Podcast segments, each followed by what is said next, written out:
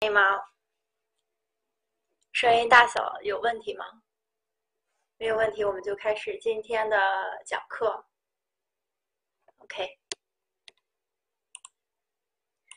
那么我们今天呢，呃，主要是把这个交通部分一共分为四个篇。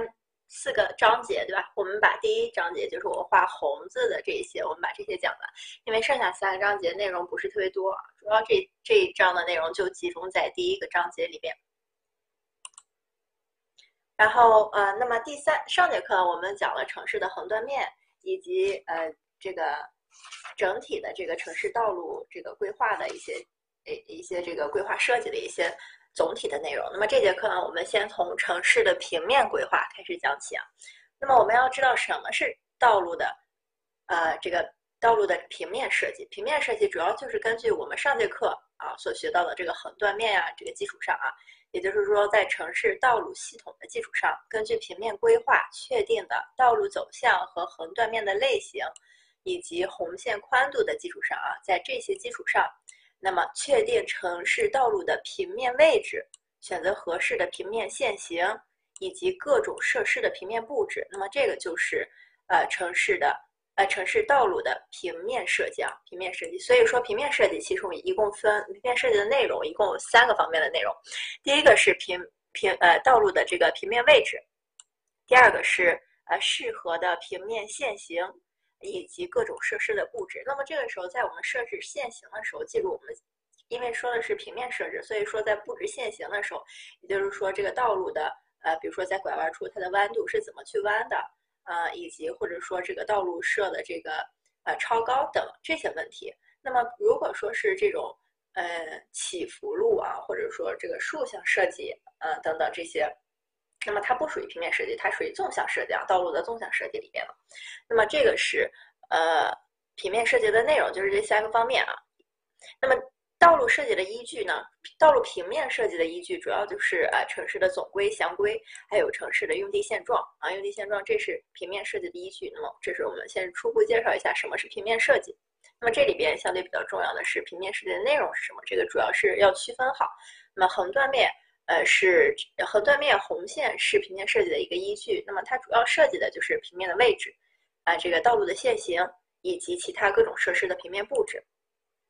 那么这个是呃，我们今天讲一个概念呢，是道路的平曲线啊，道路的平曲线跟我们上节课所说的道路的平面弯曲是不一样的，它。它设置的地方，或者说我们进行规划设计的这个位置是差不多的，但是他们设计的这条曲线是不一样的。那么我们上节课呢说了平面弯曲，大家看我右下角这幅图啊，是这个地方。我们平面弯曲是为了什么呀？是为了这个行车的安全距离，就是说这个行车视距啊，对吧？是为了停车视距、行车视距来设置的。所以设置的是我红色的这片区域里边不能有遮挡物啊。我们确定的是我下面画的这条红线叫做平面弯曲。那么道路的平曲线呢，指的是我呃接下来画的这个绿色线路的这个位置，这个叫平曲线，也就是说是真正的道路的路缘石与路缘石啊。呃，就是就是不能说路面石，就是真正的道路的这个你车走的这个边界啊。那么像我们这个是上节课所说的平面弯曲和这个现在的平曲线中间是有一块儿，这块是可以，无论你是做曲化交通呀，还是你做隔离带呀，啊，或者说做一点绿植呀的随你啊。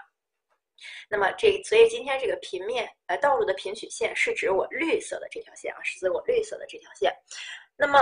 道路的平曲线，它的概念呢，其实就是为了适应一条车，呃，车辆从一条折线段平顺的进入到另一条折线段，也就是说，车辆从一条路顺利的进入到另一条路啊。但这两条路是，呃，不是一个顺着的，那么它们是一个相交叉或者是相垂直的这么一个关系。那么而设置的道路平，呃，道路平面曲线，简称平曲线。那么一般我们所说，呃，可以听到吗？开始了呀。可以听到吧？道路的平曲线呢，就我们城市当中一般道路的平曲线啊，哪怕你是一个三岔路、四岔路或五岔路，就没有什么特殊情况的要求之下的话，我们一般这个平曲线是一个圆曲线。这圆曲线的意思呀，也就是看我右边这张图啊，就是说我们所做的这个曲线呀，它是圆的一个部分。那么还有什么样的曲线？必然就会有椭圆的曲线，或者说很多个圆这种多段连起来的这种曲线啊，多呃这种多多圆形的这种圆的一个。呃就是弧线的一个曲线。那么一般我们在做城市规划或者说道路体系规划的时候，都会采用平呃圆曲线啊，圆形的这个曲线，因为比较主要就是因为好计算啊。那么这个道路的这个平曲线呢，没有声音吗？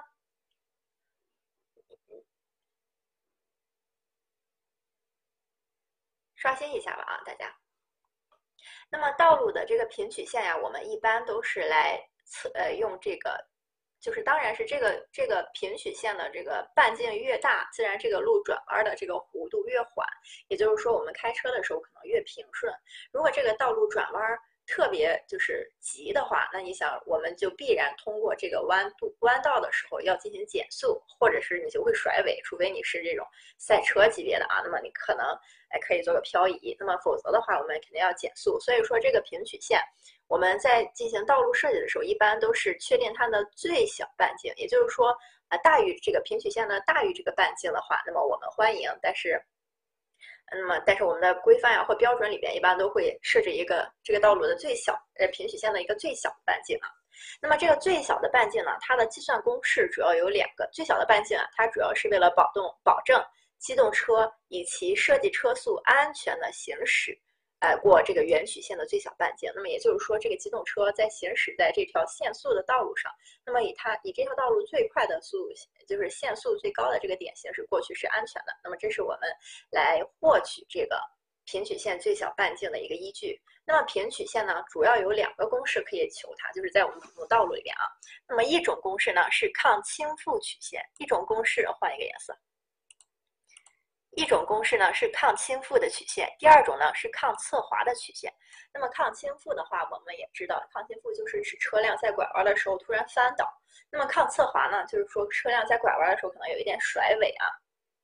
那么这个我们想象一下，这两个曲线哪一个更安全呢？啊，这两个曲线应该是抗侧侧滑的那个更安全。也就是说，抗一般我们这个车出现倾覆之前都会先出现侧滑的。所以说，如果这个平面半径的这个呃平曲线的最小半径是十，它就会抗倾，它就会倾覆的话，那么它十五的时候可能就会出现侧滑。那么因此，抗倾覆和抗侧滑这两个呃求最小半径的一个方法，哪个更安全呢？一定是抗侧滑的这个，对吧？因为它一定是先出现了打滑，再出现了倾覆这种这种现象。啊，那么这个是呃这个它的一个。呃，平曲线的最小半径的两个公式，一般情况下我们选择的是哪个呢？选择的是抗侧滑。那么平曲线呢？呃，这个获取呢，主要是它的主要是通过它的安全因素去考虑这个平曲线到底选择多大的。那么安全因素包安全因素包括什么呢？行驶的稳定性、乘客的舒适程度、啊车辆的这个燃料消耗以及轮胎的磨损以及轮胎的磨损。那么这个这个公式不需要背，我只是让大家看一下。那么一般说的话，这个道路的速度越高，或者说这个车的行驶速度越高，它所需要的半径就越大啊，它所需要的半径就越大。啊，那么这个是呃道路平曲线这个概念啊，应该应该都理解啊。那么第二个呢，在道路平面设计这个部分，我们还要设计的一点呢，就是道路的超高啊，道路的超高就是我图的这个。呃，意思啊，就是大家想象一下，你们在赛车场的时候，尤其是，嗯，不不能说，就是是在这种山路啊，并且比较宽的这种山路，或者说速度比较快的这种山路过弯的时候，那么一般外侧的这个路会被抬高啊，内侧的路不能说下降，就是保持不变。那么外侧的路被抬高，呃，主要是抗这个侧滑和这个拐弯的时候的这种转向，呃，这个向心力、离心力、向心力还是离心力，就是。呃，就是这个力的，增加侧向的摩擦力的啊。那么超高呢的意思，主要就是向道路外侧抬起，使道路的这个横坡呈单向的，呃，呈现这种单向内侧的倾斜，称之为超高啊。那么这个地方我们先说一个概念，就是道路的横坡和纵坡是哪个啊？道路如果说这个是一条道路的话啊，这个是一条笔直的道路，它的横坡就是指。我画蓝色的这个 A 杠 A 啊，A 杠 A 这个位置的一个剖面啊，就是它的横坡，也就是说它的横断面的这个坡度啊，横坡。那么道路的纵坡呢，就是指我画红线的这个 B 杠 B 啊，也就是说这个道路的起起伏伏啊，道路起起伏伏。那么这个这个呃，如果说一个呃道路出现超高的话，那么它一定是为了它一它的横坡一定是单向倾斜。那么我们在这个呃上节课在学道路横断面的时候呢，大家也知道，一般我们这个道路的横断面啊，画的比较这个呃这个我画的比较比较比较明显啊。一般这个道路的横断面，我现在我现在画的就是一个这个双向两车道的一个道路的横断面。它的横断面为了排水的作用啊，因为这个地方都是这个地下雨水沟呀，就是供水排水用的。那么为了防嗯这个方便雨水的这个倾倒呢，一般都是一个这种形状，就是说在中间双黄线的位置是比较高的，在我们路缘石的这个位置呀是比较低的啊。这一般情况下，所以一般情况下我们的道路是这个横坡是双坡面的，就两面坡。好像屋顶一样两面坡的形式。那么如果是有超高的路段呢，它就是一个单坡的啊，它就是一个这样单坡的路面。啊，这个为了这个有小车行驶在上面，因为它高速转弯的时候啊，那么小车行驶在上面会比较稳定啊，有一个这个侧向的这个呃力啊来阻阻止它侧滑。那么这个就是超高。那么平曲线半径呃这个。如果说平曲线的半径呢小于不设超高的这种呃这个呃路面的最小半径时呢，那么在平曲线的范围内要设超高。那也就是说，如果说条件不允许的情况下啊，呃，就比如说我们看这张图啊，条件允许的情况下，我们需要画这么，我们需要 r 等于这个。呃，一百啊，就现在这种情况，我们需要 r 等于一百才能保证它顺利转向。但是如果现在的地面条件或者说它的施工条件不允许有这么大的半径的时候，那么我们需要做小半径啊，小半径的转弯的时候，那么这个时候因为它不满足平曲线的要求，那么这个时候就需要在这个道路做超高啊。这句话就是这个意思啊。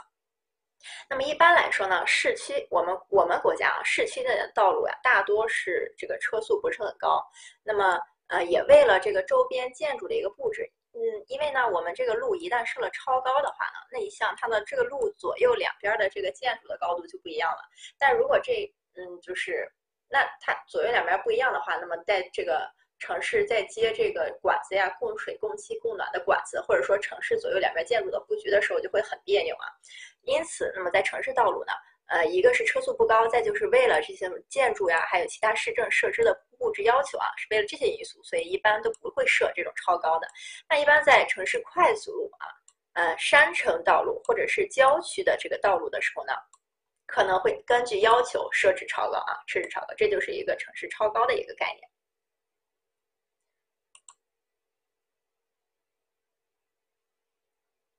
那么，如果我们要是在一个道路上设超高，或者是呃这个平面呃呃这个设置这个超高和这个呃平曲线的话，那么我我们有几个呃常识，也不能就常识吧，我们需要了解一下啊。那么首先看我右边的这个图啊，就是这个线形的图。那么我们在做平面呃平曲线拐弯的时候呀，大家要知道一般。啊，也就是说，我现在画绿线的这个位置，这是普通道路，对吧？就如果说延长过来的话，这是普通道路。我绿色这个呃线的这个呢，它如果是十米的话，那一般在拐弯处这个距离它不会是十米，对吧？一般可能是十二米啊、十三米啊，就是它拐弯的时候这个道路是会变宽的。那么这块道路变宽呢，就本来由绿色。啊，十米的路进入一个十三米的路，呃，进入一个十三米宽的路，进入一个红色拐弯处十三米宽的路，这块是需要一个呃过渡的路面的，也就是说这个路不是突然间就像散开了一样，而是说需要一个过渡的路程。那么这段过渡的路程呢，就叫做平曲线路面加宽啊，就叫平曲线路面加宽段。那么它主要主要呢在曲线上行驶的汽车呢。所占有的行驶宽度呢，比这个直线上的宽，所以当这个道路的平曲线的半径小于二百五十米的时候，我们一般都在平曲线的内侧进行加宽。那么这句话的意思，也就是说，如果我们的这个拐弯半径太大啊，就比如说我右边这张图，大家可以看到右边这张图，这个地方就是一个小小的拐弯啊。如果是一个路，不是一个直角的拐弯，它只是一个有点倾斜的这种拐弯，它也是一定会有这个平曲线的，对吧？一定也是一个，它不是一个折角的形状它一定也是做了一个平曲线的。那么在这种情况下，如果这个平曲线的这个呃半径大于二百五十米的话，那么也就不需要，哎，就是进行这个内侧加宽，也就是说也就不需要在拐弯处进行道路加宽。那么如果说它小于二百五十米啊，那么这个半径小于二百五十米，那么这个时候就需要在这个平曲线的内侧做加宽。那平曲线的内侧呢，也就是我呃这个这个图啊，大家看一下我黄色画这个图啊，也就是说在这个部分啊，在黄色的这边，呃，那么平曲线的加宽一般都是在内侧啊，在内侧，这个是平曲线。那么刚才呃，那么咱们刚才说了，在这个路面平面设计、道路平面设计的时候呢，除了平曲线之外，还有一个超高。那么超高的这个部分呀，这个路呀，本来是一个这种竖，嗯，我重新画一下。这个路呢，本来是一个这种双向坡的这种道路，那么它从一个双向坡的道路呢，转变成了一个单向坡的道路的时候呢，它一定也是需要一个过渡段的。那么这个过渡段呢，就叫超高的缓和段，叫超高的缓和段。那么超高的这个缓和段呢，是由直线段上双向。这个双向坡的横断面过渡到具有完全超高的单向坡的横断面，那么这个就叫做超高缓和段啊，超高缓和段。那么也就是看我这张图啊，这张图，那么这这个位置啊，后半段这个位置是一个完全超高的。那么我们可以看到它最开始这个路的位置啊，它是一个双向坡的，所以说这个不断的这这这一段路啊，就叫做超高缓和段啊。就是我现在红笔画的这一段路，嗯，它就是一个超高缓和段，对吧？就是从一个双向坡慢慢的转成了一个单向坡，啊，这个可以可以可以懂吧？那么这个加宽缓和段呢，主要是在平曲线的这个呃末端啊，那么从直线上正常宽度逐渐到这个曲线上的这个加宽路段，那么也就是说平曲线的加宽段了，对吧？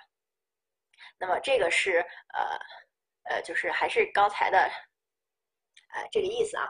那么主要呢是，如果说平曲线和呃这超高和平曲线的这个呃，也就是说这个它的这个加加宽同时设置的话，那么一般是在道路的内侧增加宽度啊，外侧增加超高的这个缓和段啊。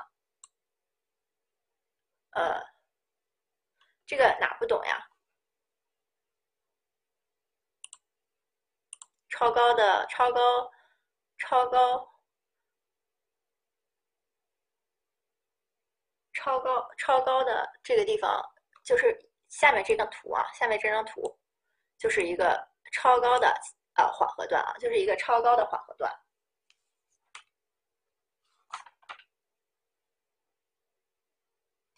啊，加宽的缓和段啊，加宽缓和段，我们来看这个，这个是我呃这个书上的概念啊。那么也就是说，在平曲线的两端啊，平曲线的两端。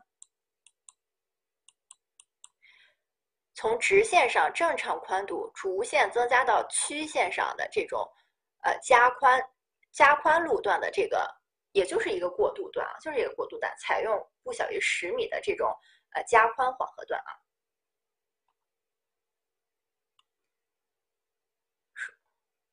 双向坡，呃嗯，这这张图能看清吗？这个位置啊。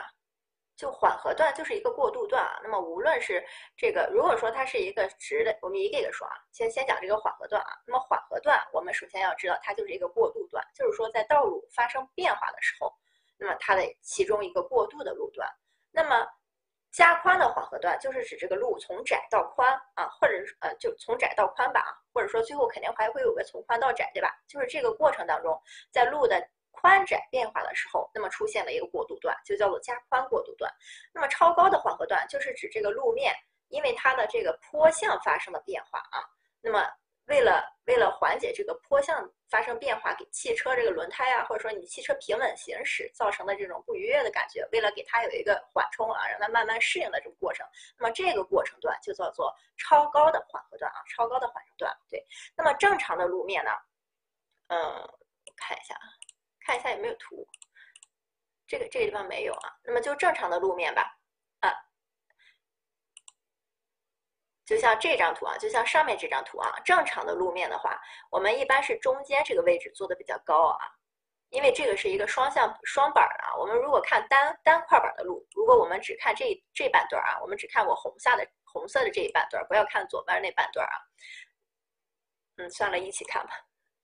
啊，就像就像这个图啊，那么在这个位置，它的这个呃地面的高度是最高的，就是说它的这个呃地面的这个标高可能是零点呃三。可能是零点三米啊，比如说是零点三米，那么在右边隔离带这个地方，它可能是零米，也就是说从这儿到这儿，它是一个往下坡的一个程度啊，就是斜的一个程度。那么从这个中间到右边的话，也是一个斜的程度。那么如果我们看它的呃横断面的这个标志的话，那么大约它就是一个这样的一个坡度的一个一个一个路啊，一个路。那么右边这边是树啊，这边是树啊，这边是一些树。那么这个就是一个普通的道路，所以它是一个双面坡啊。普通的道路都是双面坡。那么超高的道路呢？我们看一下，就像这个，它是一个单面坡的，它就是一个这样往下坡的。那么外面高啊，外面高，内部低。那么它这个呢是需要变化的。那么需要看我一下这个图啊。那么它就是从一个普通的双面坡的一个道路变成了一个单向坡的道路。那么它需要一个过渡段啊，就是这一段，就是这一段。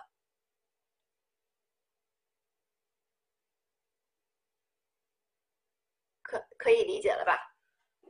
啊，没有问题，我们就继续了啊。这个，嗯，大家只知知道有这两个，知道有这两个东西就好啊。其实是比较简单的啊，没有什么特别难的理解。呃，那么如果说这个呃超高，呃他们同时布置的时候啊，同时布置这个也要注意一下啊。那么内侧啊，内侧是这个增加宽度来增加这个。呃，这个平呃，这个这个加宽的缓和段啊，那么超高的缓和段呢，主要是在外边进行增加，也就是说，在这个外围，就是我这张图啊，外围增加超高的，内侧增加这个呃这个加宽的缓和段啊。那么一般来说，如果他们单独设置的时候啊，就是如果说这个超高的缓和段和加宽的缓和，他们单独设置，就这条路不是一个同时。起伏路又是一个拐弯路，这个大家可以理解吧？就是说我在爬坡的时候，我一般我是直向爬坡啊，那么它就是一个呃，它就是一个起伏路啊，它就是一个起伏路。呃，这个怎么解释一下呢？我应该找一张图啊。就是刚才这两个段都理解了吧？那么我们再看一下，一般超高的缓和段呢，它单独设置的时候大约是这个不小于十到十五米。那么加宽的缓和段呢，它单独设置的时候呢不小于十米。也就是说，如果单独设置的时候，超高的缓和段是要长一些的，啊，加宽的缓和段其实不需要那么长的，这个路慢慢扩出去就可以了。那么如果它们同时设置的时候，那么一般呢是这个。超高的缓和段在外侧增加，就是这个这个过渡段是在外侧增加的。那么它的这个嗯加宽的缓和段呢是在内侧道路来增加宽度的。那么这个时候呢，因为它们本来如果单独设置的时候，它们的长度是不一样的。那么如果说它们同时设置的时候，它们长度就要保持在这个哎同一个位置，或者说长度相同啊，长度相同就是这个意思。这数据不需要记啊，不需要记。这个只是就是呃不需要记啊，就告诉你们不需要记。OK，我们继续啊，我们继续。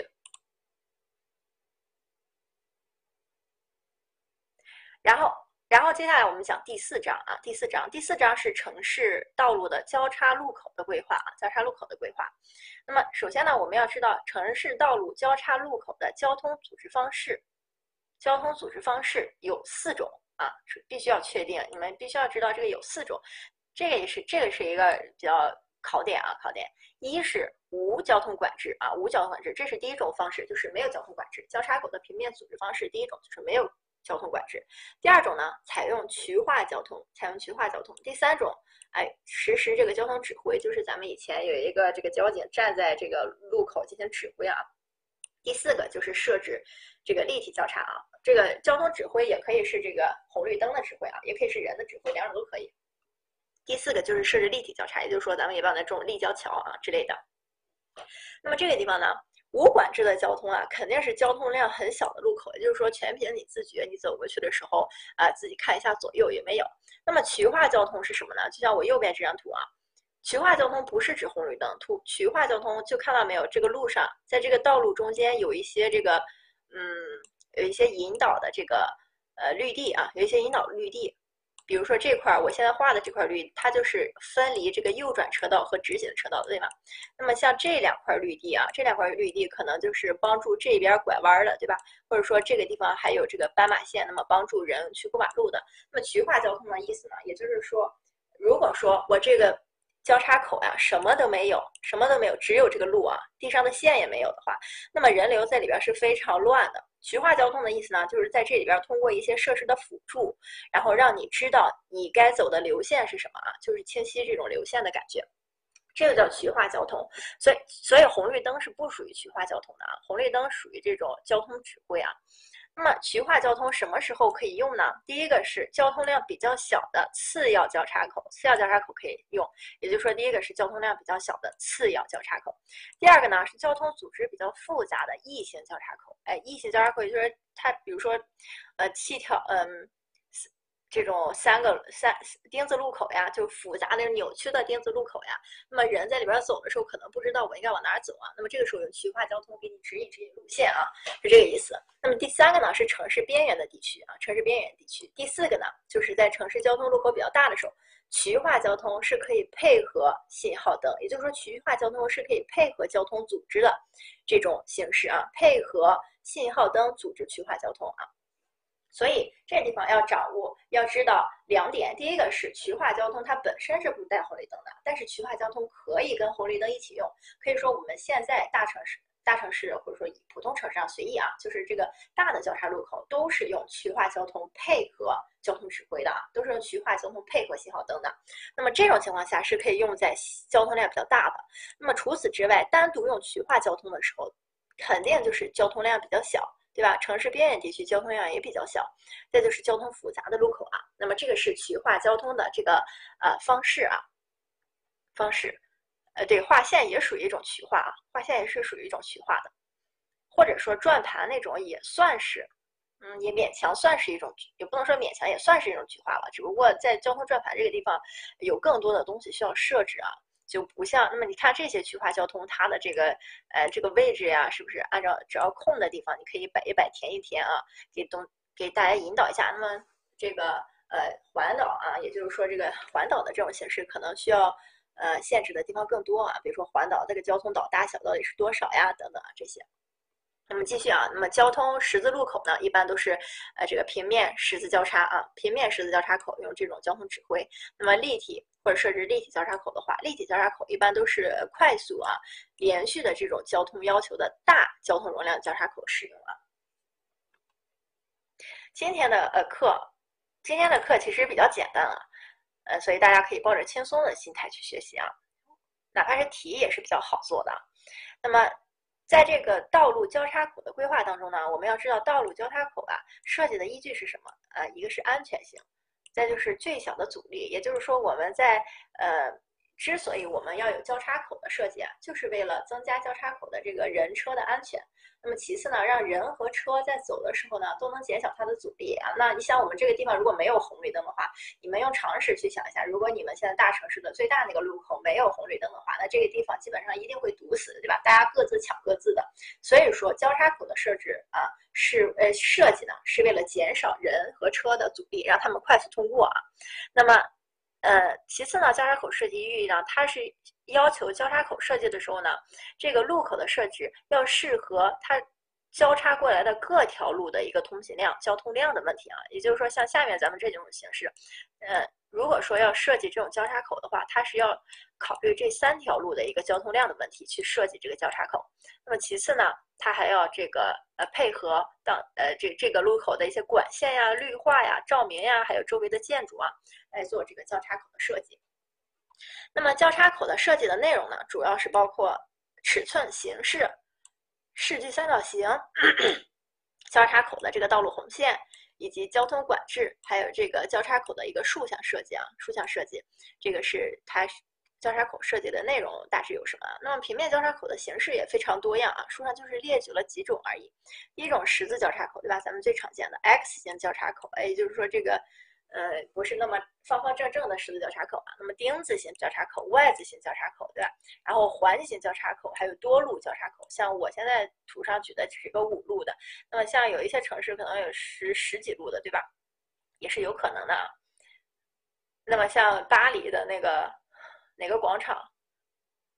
我记得是十三条路，对吧？那么这个是呃交叉口的平面交叉口的组织形式啊，有这些。那么还有一个立体交叉口，立体交叉口的组织形式呢，主要有这个分离式和互通式啊，分离式和互通式。那么因此呢，我们要知道交叉口它的分类的话啊，可以分平面交叉口、立体交叉口啊。那么立体交叉口的话，可以分为分离式交叉口、呃分离式立体交叉口，或者是互通式立体交叉口。什么叫分离式啊？那也就是说，比如说我们在城市的这个干道上有一个火车啊，从你的这个干道上面通过啊。那么这个就算是一个分离式的，或者说上面是一条高速公路，也就是说这两条路虽然在这个我们看总图的时候它是交叉在一起的，但实际上他们两个人不通车，不相互通，那么这就叫分离式。互通式也就是现在咱现在咱们这个用的最多的这种城市里边的立交桥啊，立交桥的这种形式穿来穿去的这种，这就是互通式啊。那么城市道路的一个呃，刚才呢一直都是城市的这个呃车辆。呃，就是说机动车。那么我们城市在道路规划就路口呃交叉口设置时候呢，还要注意自行车的这种交叉路口的组织形式啊。那么自行车在交叉路口可以做什么样的方式呢？一共有五种啊。这五种其实你只要看过一遍，你就你就不会再忘了啊。那么第一种呢是设置自行车右转专用道啊，右转专用道。这个地方要注意的是，这个是右转专用道。那么第二个呢，是设置左转等候区啊。这个其实跟车的完全一样啊。这个自行车其实跟机动车的完全一样。我们现在在机动车机动车的要交叉路口也是设置右转专用道。当然，机动车可能还会设置左转专用道。但是你你们记得吗？在交叉口有红绿灯的时候，如果说对面的灯是就这个左转车道前面会有一些虚线，你们还记得吗？有的城市有啊，有的城市没有，就是。会让你再往前行驶一块，那么这就属于一个左转等候区啊。所以其实这两个跟机动车是一样的。第三个是停车线提前法啊，第四个是两次绿灯法，第五个是设置自行车横道。那么这个是其实就是把自行车和人比拟了。那么有人行横道，所以也有自行车横道啊。那么什么是这个呃提前？呃，停车线提前法呢，就像我右图的这个，啊，它是属于停车线提前法。那么我们可以看到后面的小汽车的线在哪儿呀？在我画红线的这个位置，这是普通的停车线。那么这个时候你可以看到，当然这张图上面有摩托车啊，如果这都是自行车的话，你看他们停的这个区域，他们其实就是把这个停车线提前了。啊，那么这个就是停车线提前法。那么两次绿灯法的话，这个也是我们社会生活中也常见啊，就是红绿灯有一排，对吧？除了红黄绿灯之外，还有一个自行车标志的那个小绿灯啊。那么每次过马路的时候，让自行车那个小绿灯先变绿啊。那么这就算是，呃，然后之后他们过了可能十秒、五秒的，然后再再让这个机动车往前走，在机动车那个机动车那个绿绿灯再亮起来。那么这个就是两次绿灯法啊。那么平面呃这个交叉口的这个设计呢，呃，主要它设计的内容呢，包括这个交叉口的转弯半径，然后人行横道和停止线这三个，其实是交叉口设计的时候最主要的一个内容啊。那么一般呢，我们交叉口的这个呃。都是用圆曲线来进行的，呃，这个这个刚才也讲了啊，就是用圆曲线来设置它的这个转弯半径啊。那么呃下面的这个表呢，啊以前的话我们是要求大家背的啊，那么现在今年的话就不要求大家背了，大家就看一下就好了，呃大致上一个概念。那么首先呢，第一个是交叉路口的转弯半径呀，一定与车速有关系啊。转弯半径，车速越高，转弯半径越大。那么这个地方我们要注意啊，一般来说的话，城市的主干路的这个限制车速是五十到六十，对吧？所以在交叉口的时候呀，都会要求这个速度减半。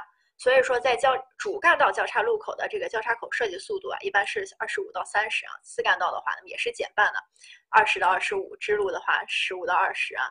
那么它的转弯半径也可以看出来，主干路的时候转弯半径是最大的，十五到二十五；次干路的时候八到十的，支路是五到八，单位出入口的时候三到五。这就不用记了，因为大致知道这个交叉口的车速和转弯半径是有关系的。那么对这个转弯半径的这个大致的大小有个概念啊，你不要以为这个转弯半径二百五十米、三百五十米啊，二百五十米、三百五十米，那个那个都已经很小了，就是大致上有一个概念就好了，就心里有个数就好了。这个表就不用背了啊，今年就不用背了。那么我们继续啊，人行横道，这个我们就开始机动车、非机动车讲完就要讲人了啊。人行横道的宽度呀，一般都是取决于单位时间这个行人的数量，也就是说，其实就是行人的交通量呀。第二个呢，就是行人过路时的这种信号时间啊，就这个地方是，呃，十秒的信号灯还是呃五十秒的信号灯啊？根据这个来确定。啊，今年不用背了，不太会考了这个地方，因为大家也看到了这个整个道路这个地方的，呃，这个这个走向题的走向啊，一下子就被消减下来了啊，所以说它总要去掉一些这个重点方向的啊。那么这个规定的话呢，一般说信号灯的信号灯的时间嘛，你过红绿灯的时候，信号灯的时间呀，那么规范规定最小的这个。人行横道的宽度呢，大约是四米啊。那么一般我们常常选用的是四到十米啊，主要就是跟流量还有信号灯的时间有关啊。你想，如果信号灯时间长的话，那么我这个做窄一点，大家就是排着队过就是了，对吧？如果信号灯时间很短的话，我需要把这个人行道扩长一点，让大家一一蜂拥而过啊，这种感觉啊。那么一般来说呢，当机动车道数大于六条，或者是呃人行横道大于三十米的时候。人行横道大于三十米的时候，要在中央设置这个安全岛啊，要在中央设置安全岛。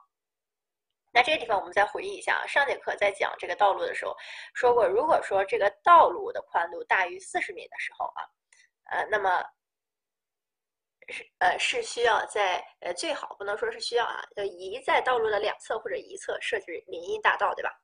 啊，然后我们继续啊，那么当行车密度比较嗯大。呃，或者是车速很高的时候呢，要设这种立体设施的这个行人的人行横道，那也就是天地道和天桥了，对吧？地下通道和天桥啊。那么停止线呢？汽车的停止线一般是设在人行横道外一到两米处啊。那也就是看我这个，那么这个是这个是汽车的停止线，对吧？汽车从这边过来啊，那么这是汽车停止线，那么它外边一到两米处大约设人行横道啊。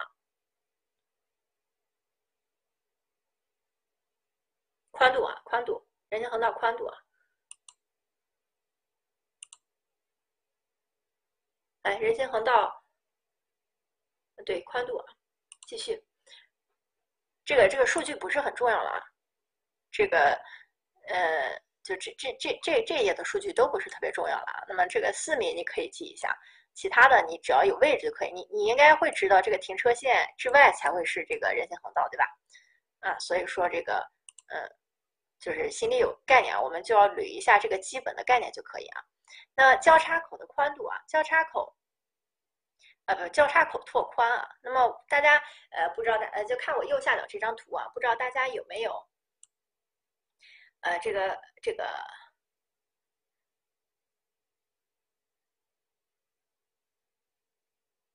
啊人行道啊，这个应该是长度啊，哎，长度还是宽度来着？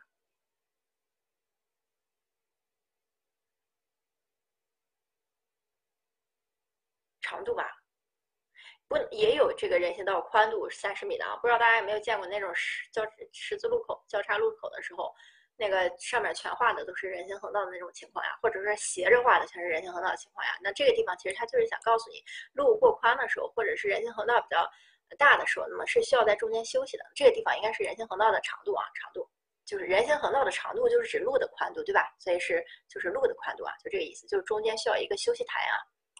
啊，这个地方就继续了啊。那么交叉口的宽度，这个地方大家看我右面的图啊，右面的图，右面的图啊。那么我们看一下远方啊，远方这个位置我们数一下，这是一个几车道呀？这是一个四车道啊，一二三四，对吧？这是一个四车道吧？那么我们再看一下近处啊，近处到了这个呃红绿灯之前啊，停止线之前的位置成了一个五车道啊，成了一个五车道。那么这个就叫做。交叉口拓宽啊，我们现在大部分城市道路的这个呃都是用了这种交叉口拓宽的形式啊，主要就是为了拓出一个呃右转车道呃或者是左转车道的这个问题啊。那么一般呢，在高峰小时，一个信号灯周期进入交叉口的这个左转车辆大于三四辆时。那么就应该增设左转车道，这个也梳理啊不用记了啊。那么也就是说，一般这个交叉口比较繁忙的时候，我们就要设左转车道啊，设左转车道就这个意思啊。那么进入交叉口右转车辆大于四辆时，增设右转车道啊，就是这个右转车道，对吧？也就是说，基本上在这个车啊四辆左右的时候，就要就有等待的车啊。也就是说，基本上往左往右拐的车辆比较多的时候啊，那么这个时候就要设置左拐和右转车道。那么这个时候啊，因为多出来了这么两个专用车道，那么因此我们道路交叉口的这个车道数就要增加一个。那么整个车呃机动车的车道宽度就会增加。那么一般呢，在增设的时候呀，每条机动车车道的宽度呀是会缩窄的，是会是可以缩窄零点二五到零点五的。比如说咱们上节课在讲这个机动车啊，机动车小车，那么一般它的车道是三点五米到四米，对吧？那么这是普通情况下，就是说直线道路上，我们在交叉口的时候，因为我们要拓出一个车道来，那么每一个车道它可以缩呃零点五米，就成了三米了，对吧？就是这个意思啊。那么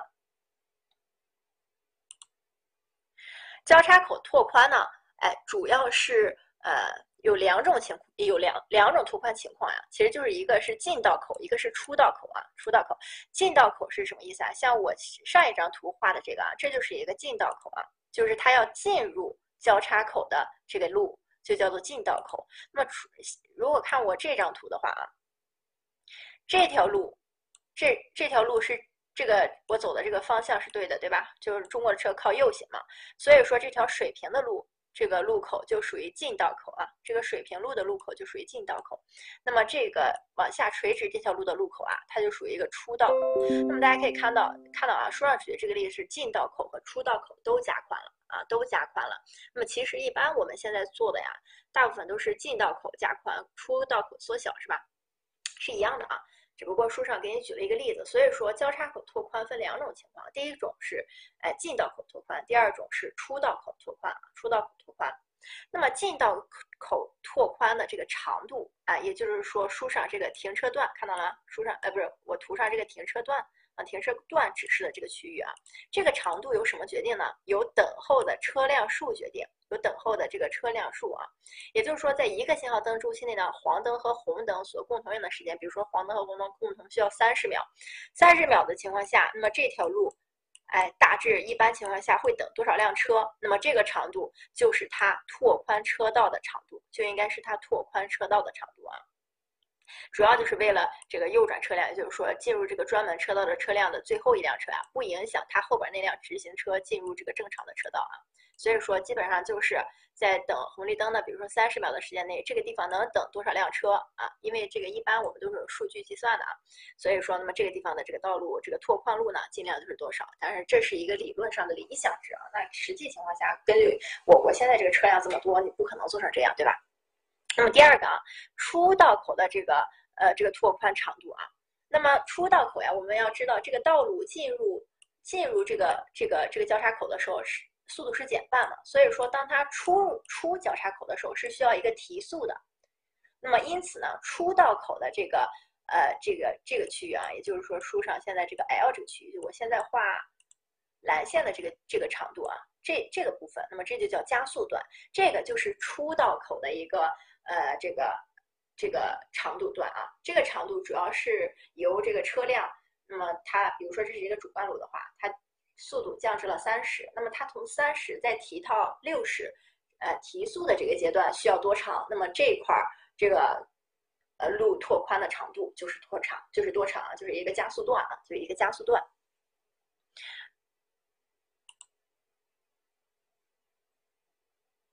呃。啊，我说反了吗？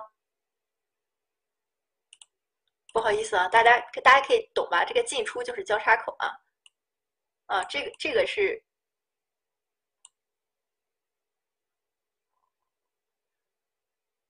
这个是进对吧？这个是出，我反了没有反吧？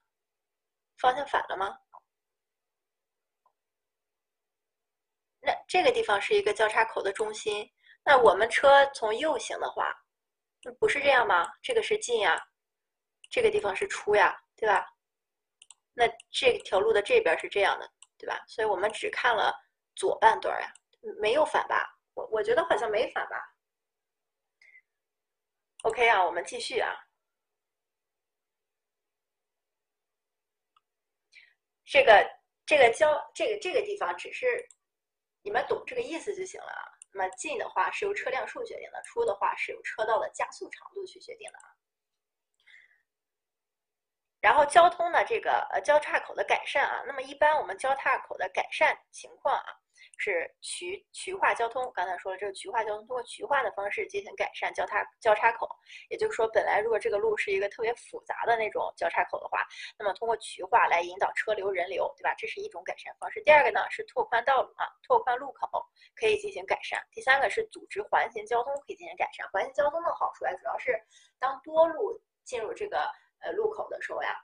那么这个没有红绿灯，通过这个现在当然在环形交通上加了红绿灯。最早的时候在环形交通上是没有加红绿灯的。那么它主要是为了让这个车流比较呃顺畅，就是说你不需要等待。你如果一直要沿着这个呃交叉沿着这个环道走的话，你可以一直在里边走，不需要停留啊。那么想要离开的就自己变道变出来就好了。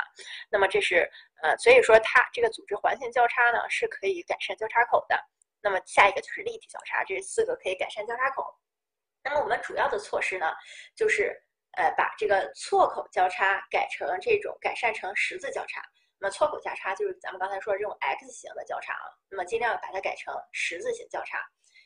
那么其次呢，斜角交叉啊不是斜角交叉啊，是改成正的交叉，这是 X 改成这个十字形的交叉。错口交叉呀，也就是呃，就我右边这个图啊，就是本来呢这个这是一条路，然后呢，哎这个地方。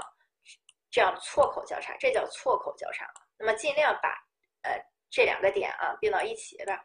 把这条两条路搞一搞，把它搞到这一起啊，不要这样错开。那么这叫错口交叉。那么多路交叉改为十字交叉，多路交叉怎么能改为十字交叉呢？比如说本来是五路交叉啊，那么让这个呃让有的路如果提前可以这个呃合并的话，那么合并一下，然后。改成十字交叉，那么这个第四个呢是合并次要道路，在与主要道路交叉啊。那么这个是几种方式？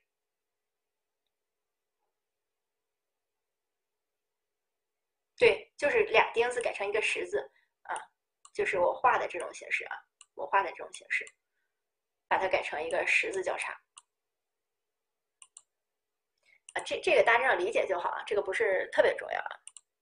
那么下一个呢，环形交叉口呢？哎，这个环形交叉口大家是要稍微注意一下的，因为现在里边的数据不是特别重要了，所以，但是你还是理解一下比较好啊。那么环形交叉口的车辆，大家首先要知道，一般都是逆时针行驶的啊，逆时针行驶，这个不知道大家有没有注意啊？那么我们在这个环岛的时候都是逆时针行驶车的，围绕中心岛。那么平面环形的交叉呢，主要适用于一多条道路交叉的这种交叉口。啊，也就是说，这个呃五条六条的呀，现在其实国内很多这种道路啊，尤其是以前如果有地方是殖民过的，啊有俄俄，比如说大连呀这种地方是俄罗斯殖民过，那么它有一些路口七八个这个道路交叉啊。那么第二个呢是左转交通量较大的交叉口啊，左转交通量较大或交叉口或畸形交叉口，那么可以用这种啊平面环形交叉。但是相交的这个道路呢，不能太多啊，也不能太多。那么其次呢，是道路的交角，呃，一大致相同啊，一大致相同，也就是这个就是理论上的啊，不能太多，大致相同。那么到底这个地方有几条路，也不受这个我们规划控制，对吧？大部分都是原有道路啊。这个地方要注意是左转交通量啊。第三个是一般不适用于快速路和主干路啊，一般不适用于快速路和主干路，这是平面交叉口的这个几个形式啊。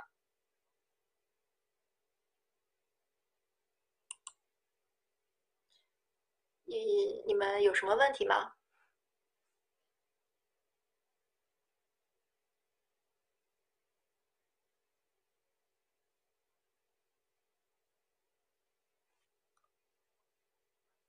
没有问题，我继续啊。那么交叉口的设置的时候呢，交叉口设置呢，一共有三个方面是需要设计的内容。第一个内容是，哎，环形交叉口需要设置第一个肯定是中间的那个中心岛，也就是说我们的环岛的。形状和尺寸，环岛的形状可以有圆形、啊椭圆等等这些形式啊。当然，你要愿意的话，你把它做成这个什么木须啊什么的这些形都可以啊。那一般都是圆形和椭圆啊。那么它的尺寸，呃，也是需要确定的。第二个呢，环形交叉口需要设计的地方呢是环道的宽度，也就是说环形交叉口这个环道，我右下角这张图啊，到底有几个机动车道啊，几个这个非机动车道，也就是说它环道总体的宽度啊。那么第三个呢，就是进出口的设置啊，进出口的一个设计，环形交叉口进出口的一个设计。那么这里边呢，我们先来讲一下中心岛的尺寸是怎么确定的。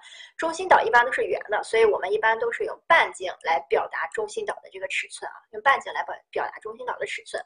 那么刚才我们在讲这个呃呃这个这个平面转弯的时候，这个弯曲线就圆曲线的时候，也就是说我下面这张图啊这个地方的时候，我们在讲这个地方的时候呢，是求出了它的一个半径，对吗？它的一个半径 r，根据车速求出了一个半径 r，对吧？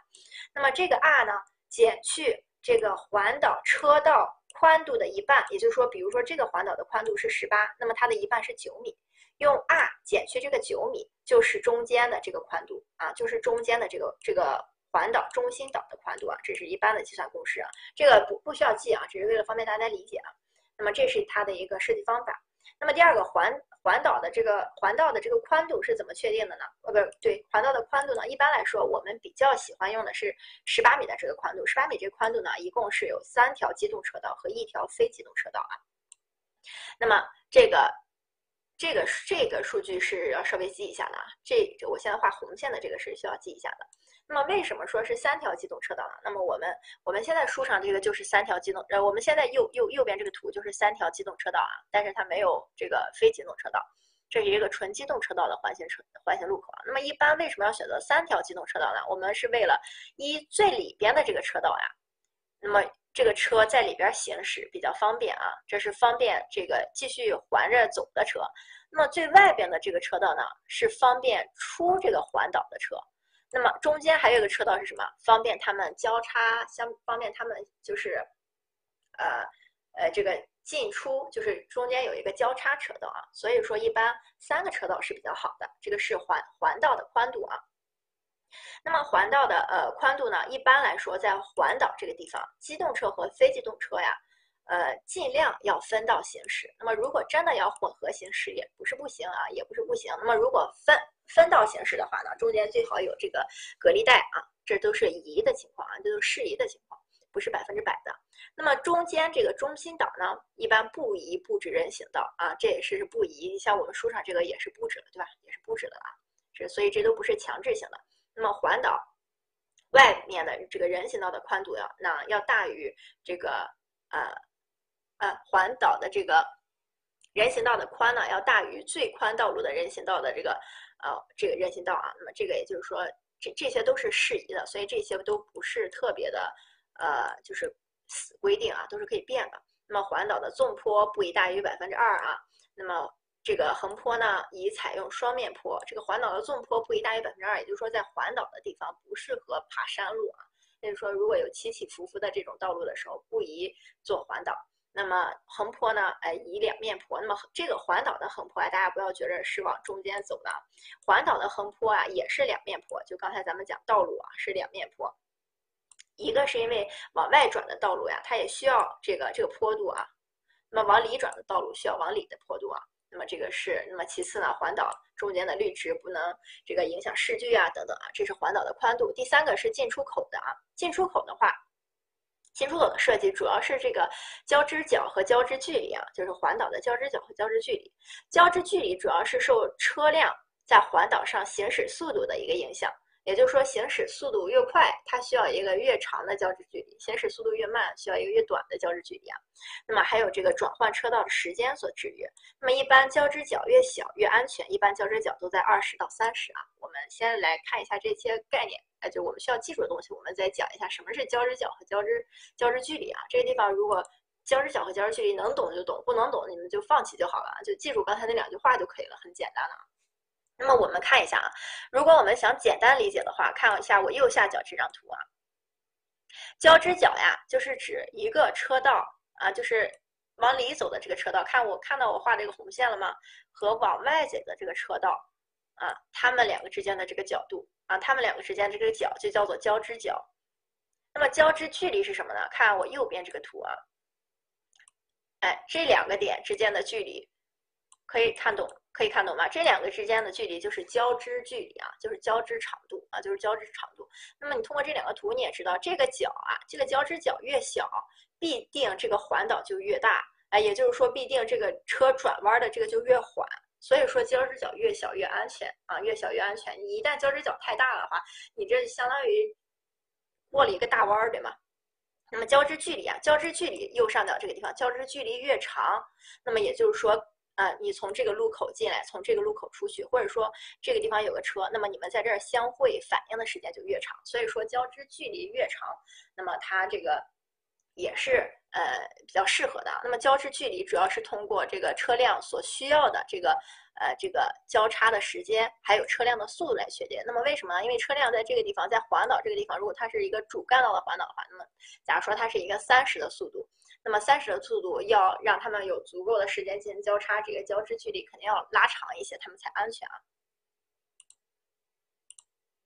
这个呃懂，这个没有什么问题吧？交织角。和这个交织宽度这儿，那么如果再不懂的话，你可以看这个啊，这个角也是交织角，因为交织角有呃有很很多个概念，但是其实都是一个角啊，都是一个角。啊，哪不懂啊？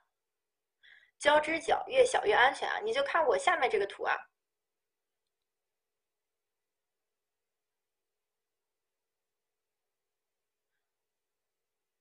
三嗯。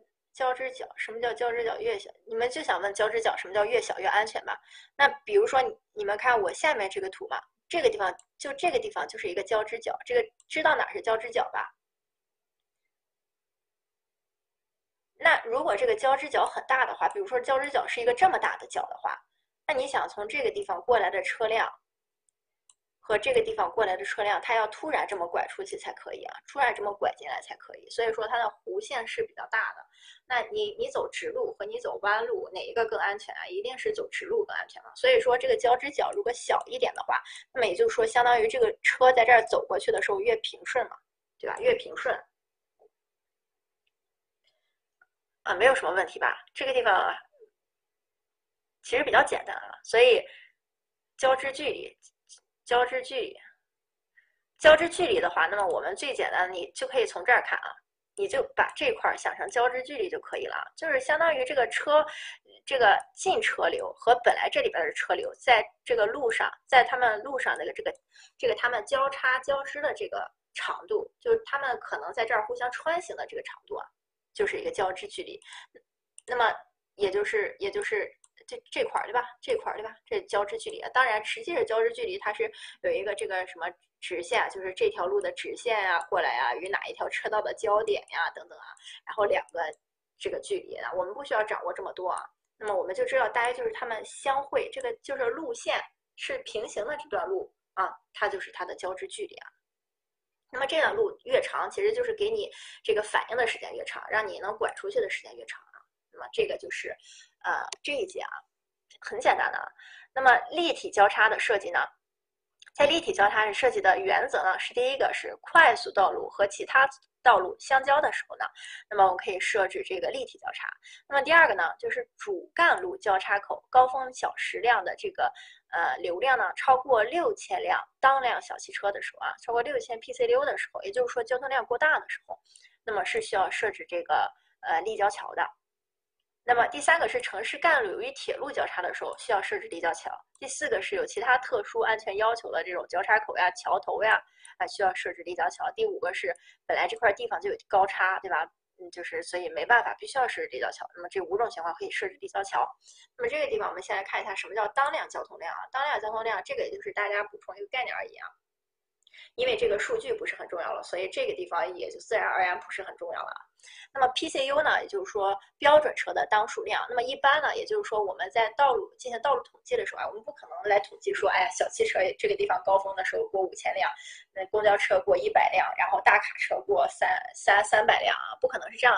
他们都是换算成同一个数据的。也就是说，小客车啊，普通小型汽车，他们算一辆算；大客车按一点五辆算，对吧？那么这个呃摩托车按一辆算，然后这个大型的这种货车按两辆算。那么通过这个折减系数之后，他们就形成了一个标准的这个车的这个交通量啊，就叫标准车呃这个当数量啊，也就是 PCU，就这个意思啊，也就是说一个标准值而已啊。那么立体交立体交叉呢？立体交叉就是说我们平常说的立交桥了。主要是由五个部分组成啊。第一个是跨线桥啊，那么匝道、加速道、减速道和集散道啊，加速道和减速道和集散道。那么这个呢，我们看一下，这个书上也有这张图啊，书上也有这张图，我这儿也有这张图，我们可以看一下这个跨线桥呀，也就是说上面这个桥，哎，就是盖着，看到吗？我们水平的这个桥，正好在我画跨线桥的位置啊，就是它，就是通过这个下面这个桥的这个位置，也就是说它们跨越的这个位置啊，这个立交桥跨越的那个位置，那么就是一个跨线桥啊。那么匝道啊就不说了，匝道是这块儿，对吧？或者说这个中间这个圆的啊，这是一个这是一个匝道啊。那么加速道啊，加速道主要就是呃嗯，我这个地方啊往外加速的时候，有有的时候这个立交桥进立交桥的时候是需要减速的，对吧？因为它也需要属于一种交通口。但有的立交桥是中心这个地方不需要减速的啊。那么它如果是一个需要减速的交叉口的话，那么它进道和出道的时候肯定就有一个加速道和减速道啊，加速道减速道，也就是说就像那个加宽缓冲道、超高缓冲道一样啊。就那么一个缓冲道，让你的这个车速减下来降上去啊，这个是一个加速道、减速道、集散道的意思呀。就比如说我们看我现在画这个立交桥，它是一个双向四车道的，那么它现在双向四车道呢，它的这个外车道啊，外车道就是一个集散道，这为什么？因为外车道呀，它是。这个给车集散用的，你看有的车是进入外车道，有的车呢在这个车道就出去了，所以外车道是属于集散道。那么中间这个道呢，就是你直着走的，不需要你进出的，也不会有车进来这个干扰你，就理想状态下啊。那么里边这个内车道呢，没有车进入干扰你，那么它就属于一个引道啊。那么集散道就是指外边的这个车道啊，供车进出的这个集散道啊。那么立体式的。呃，这个交叉，呃，立立分离式的交叉呢，一般是呃干路啊，干路和干路，还有这个干路与快速路，不不是干路与干路，干路呃这个呃快速路与城市一般道路交叉的时候呢，可能会实现这种立体呃分离式的立体交叉。那么互通式的话呢，就是呃这个取决于这个道路的疏密程度呀，干路的间距网呀，这个就是呃不是特别重要啊。但是你要知道有分离式的和互通式的。那么分离式主要就是指呃我们的这个城市干路。与一个快速路，呃，就是这个快速路和城市干路不需要有交接的时候，那么这个时候做分离式，或者说有铁路的时候啊，那么或者说这个主干路和城市的非常次的这个一般的道路进行交接的时候，可以有分离式。互通式的话，那么就是相当于这个地方，无论你是呃垂直方向的路还是水平方向的路，那么车流量都比较大，那么就互通式的呗。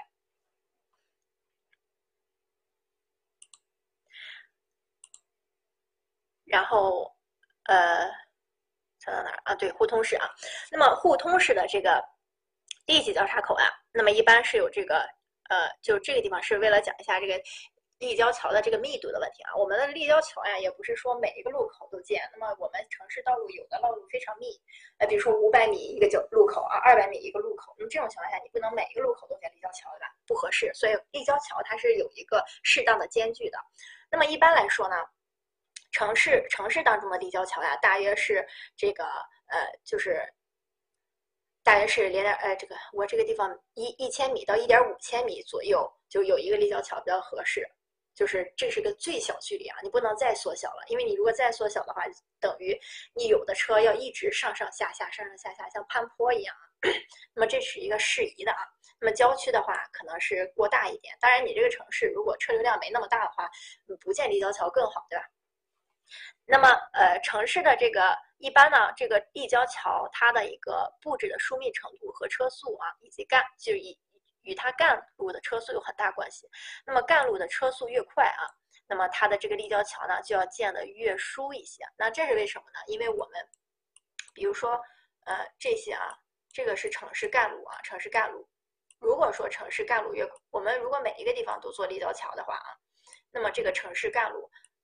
速度又很快，那你相当于这个车一直在上下起伏，像过山车一样。那么因此，城市道路这个如果说城市干路设计比较快的话，这说明你城市的这个交通量，呃是可以没问题的。所以说尽量哎要稍微宽一点。那么如果说这个城市干路运行速度才六十的话，这说明你城市干路其实是比较堵车的。那么这种情况下，你可以让立交桥密一点啊，可以让立交桥密一点，就这个意思啊。那么这个表。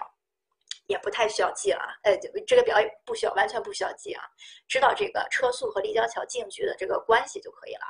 车速越高，立交桥应该离得越远。其实这主要就是一个反应时间嘛。你如果车速很高的话，然后你二百米一个立交桥，你想想你这个走起来能方便吗？肯定不方便。你走立交桥，大家都有感觉，走立交桥的时候，路立交桥上这个标识一会儿往左拐，一会儿往右拐，如果车速太快的话，你根本反应不过来，对吧？如果间距又很近的话。就这个意思啊，那么这个地方我们要知道立交桥的设计啊，它的这个位置的问题，就是说立交桥我们都知道有高层有低层，那么哪一个位置的车，呃，一般是等级比较高的车呢？一般说等级高、速度快的车布置在下面比较好，啊，等级低，呃，速度。等级低、速度也低的车呢，布置在上面比较好啊。这是普通情况下，也就是说没有这个道路限制情况下，没有这个基地形状限制的情况下是这样的。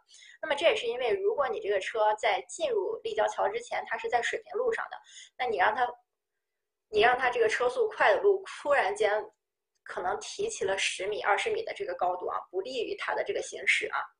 那么，那么但是这是普通情况下，就是说没有基地限制。但是如果受地形限制的时候，那就。很自然的吧啊，哪条路在下面就在下面，哪条路在上面就在上面就可以了，无所谓啊。那么这个是它的位置关系。那么车道的布置呢？一般来说，这个主机动车的车道呢，呃，双向不少于四条啊，双向不少于四条。也就是说，你建一个立交桥，你最好不要就是抬起了一个车道，对吧？那就很很浪费了啊。因为立交桥也是有钱的，但是呃，也不能说这个是我们现在算是规范里的规定啊。那么不少于四条，但其实实际操作上也是有的啊。有一些车道它其实是立起来立交桥，它其实是三车道的，也不是没有过啊。那么就是中间有一个潮汐车道，可能这个呃这个车在中间可以变换一下方向啊。但是这是特殊情况啊，那种不要管它。那么我们要记得就是双向不少于四车道，就是说我们为了这个立交桥抬起来的经济性啊。那么在中间呢，适合有这种分离带，那么两旁做这个集散道或者是停车道啊。呃，两旁两旁设置两条集散道，或者是这个呃停车道，那么这些都是原则上的，大家就按照书上来记好了。我们在实际操作当中肯定不是这样的啊，肯定不只是这样的，有很多可以例外的情况啊。这个地方就记这个四条啊，就记四条就可以了。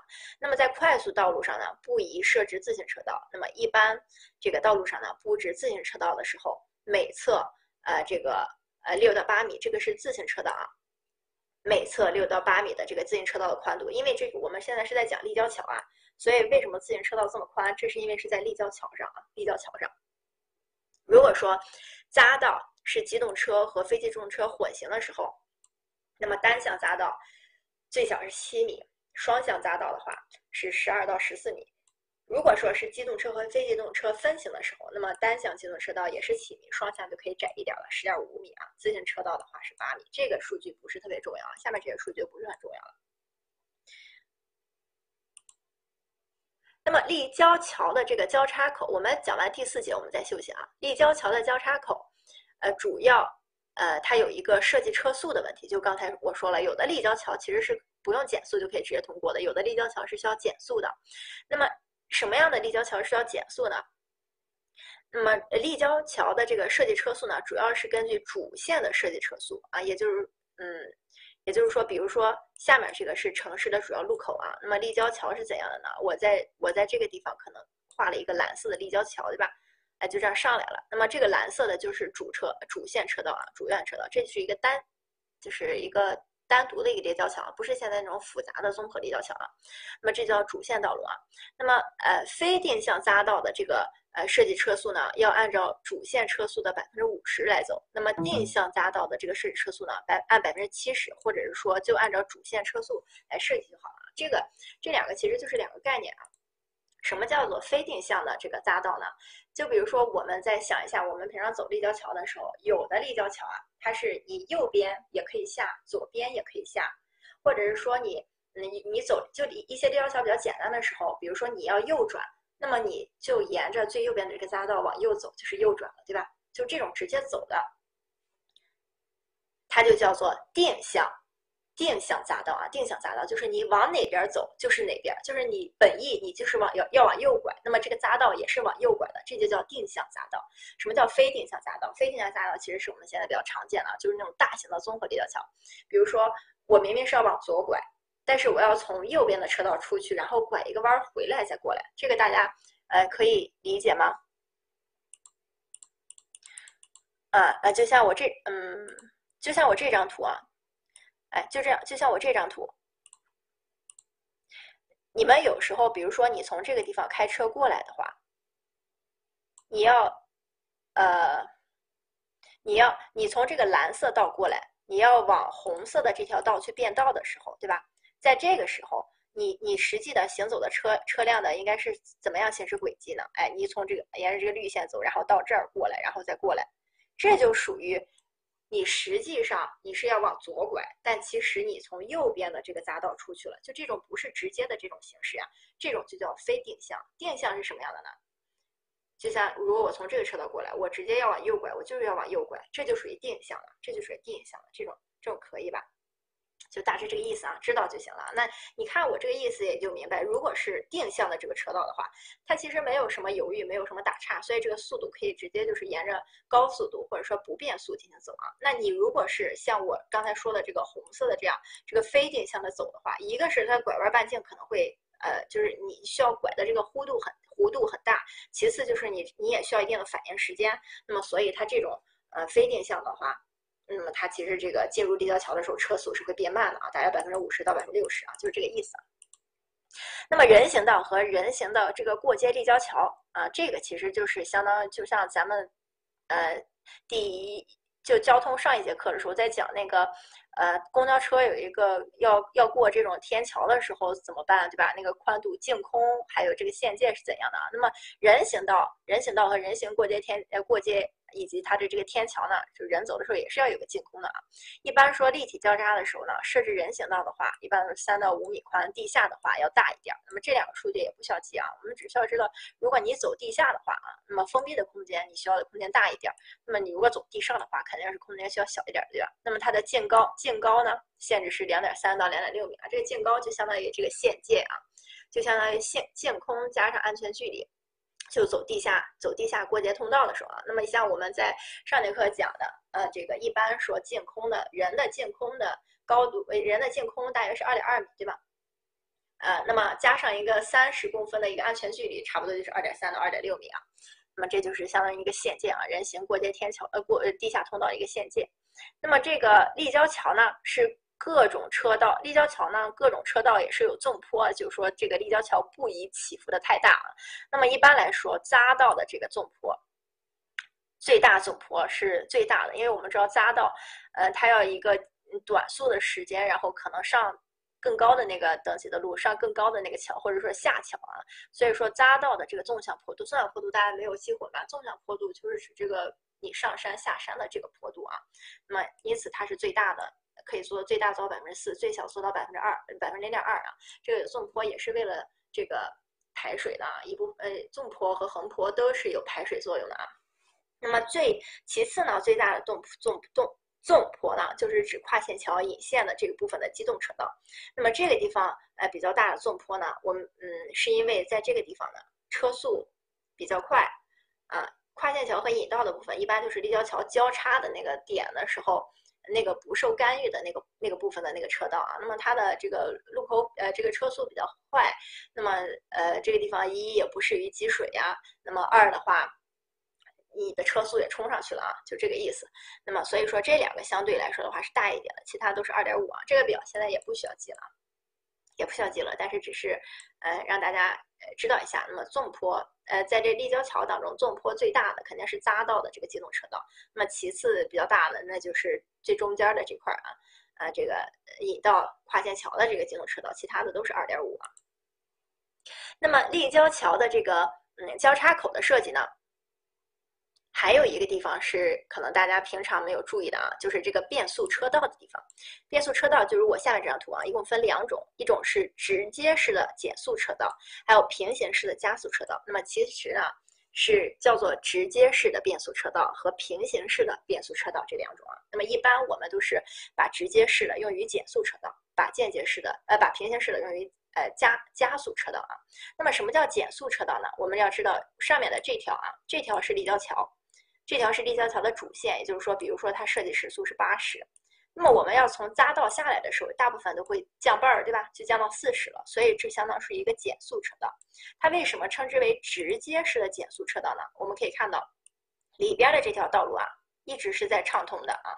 那么这个地方呢，它就是没有过渡段，直接就下来了，看到吗？它们两个之间是没有一个等待的时时段的，就直接就下来了，所以它叫直接式的这个呃减速车道啊。那么直接式的减速车道呢，行车状态是比较好的，因为你想出直接就自己拐出来就可以了。那么用于直行方向交通量较少啊，也就是说用于这个蓝色的这个地方。啊，这条直行方向的车辆较少，为什么呀？因为你往外拐拐的时候，你是不是需要刹车呀？如果后面车辆太大的话，是不利于你刹车的哈。所以这种其实是利于拐弯的车辆比较多的时候。那么这条呃这条这条绿色的线的这个直行车道人不是很多的时候，那么用直行减速的车道是比较好的，这叫直行减速车道。那么上什么叫平行加速车道呢？我们可以看到啊，在这个地方。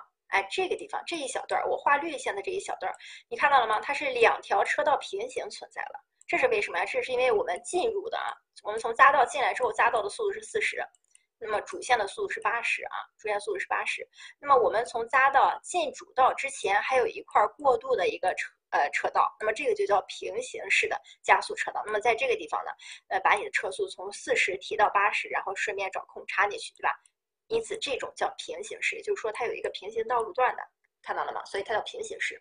平行式呢，这个行车状态是不好的，也就是说你从四十这个上来感觉是不好的，因为你要不停的看，哎，这个后面有没有车，对吧？有没有直行的车在通过，你才能好好看着加进去啊。那么它呃用于直行方，它用于直行方向交通量较大的时候，也就是说，呃，我现在画红线的这个车道啊，这个交通量比较大的时候，那么它。在这个地方可以有一个过渡和等待的空间啊，平行式的。那么这是这两种这个变速车道啊，这变速车道一个是记住名字，再有记住它们这个状态啊，记住它们的状态。那么我们休息一下啊，休息一下。哎，这就是上面这个这个第一节课讲的部分啊，我们休息一下。然后这个休息你们可以多休息一下，然后把是呃刚才讲的稍微回顾一下，然后。下半节课就非常简单了，下半节课的内容非常简单，呃，就非常轻松了。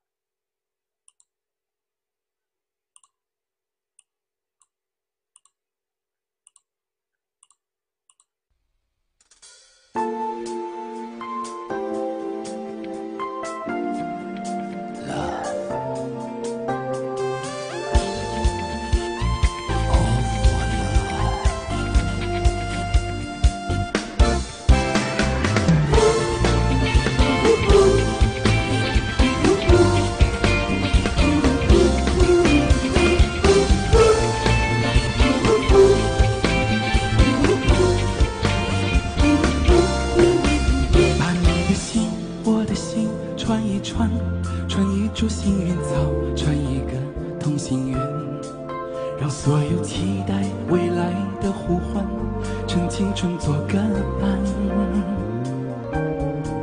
别让年轻越长大越孤单，把我的幸运草种在你的梦田，让地球随我们的同心圆，永远的不停转。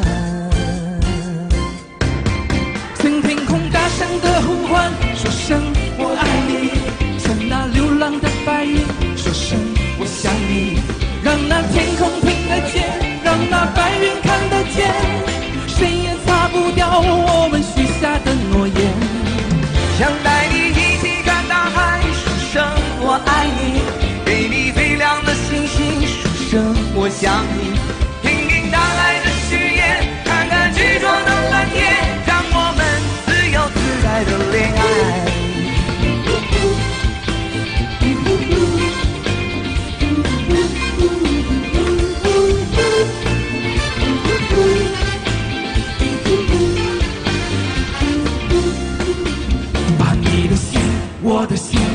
一串，串一株幸运草。传一个同心圆，让所有期待未来的呼唤，趁青春做个伴。别让年轻越长大越孤单，把我的幸运草种在你的梦田，让地球随我们的同心圆，永远不停转。大声的呼唤说声我爱你。向那流浪的白云说声我想你。让那天空听得见让那白云看得见。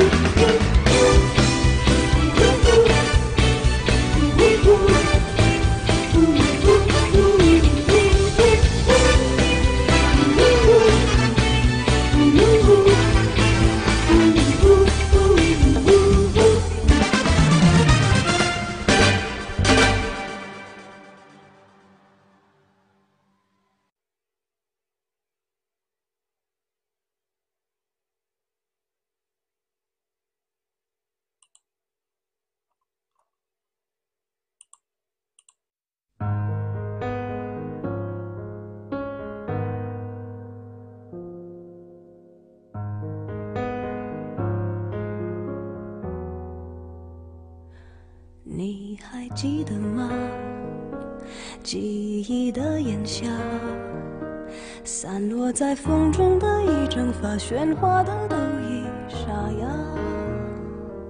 没结果的花，未完成的牵挂，我们学会许多说法来掩饰不碰的伤疤。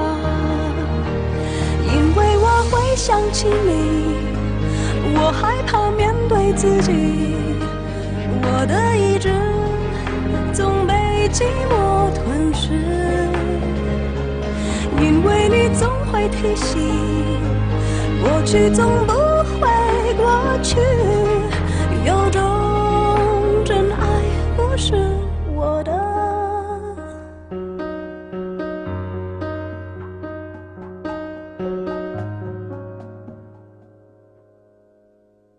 没结果的花，未完成的牵挂，我们学会许多说法来掩饰不碰的伤疤。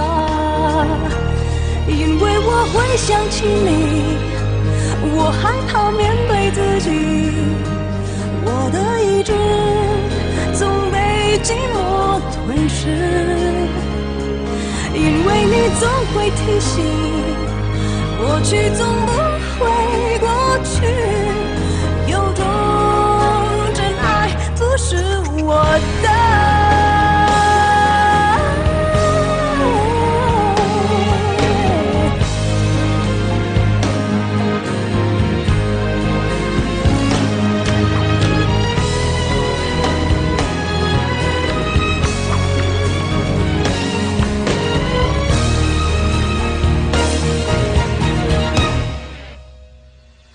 假如我不曾，会失去自己。想念的刺钉住我的位置，因为你总会提醒，尽管我的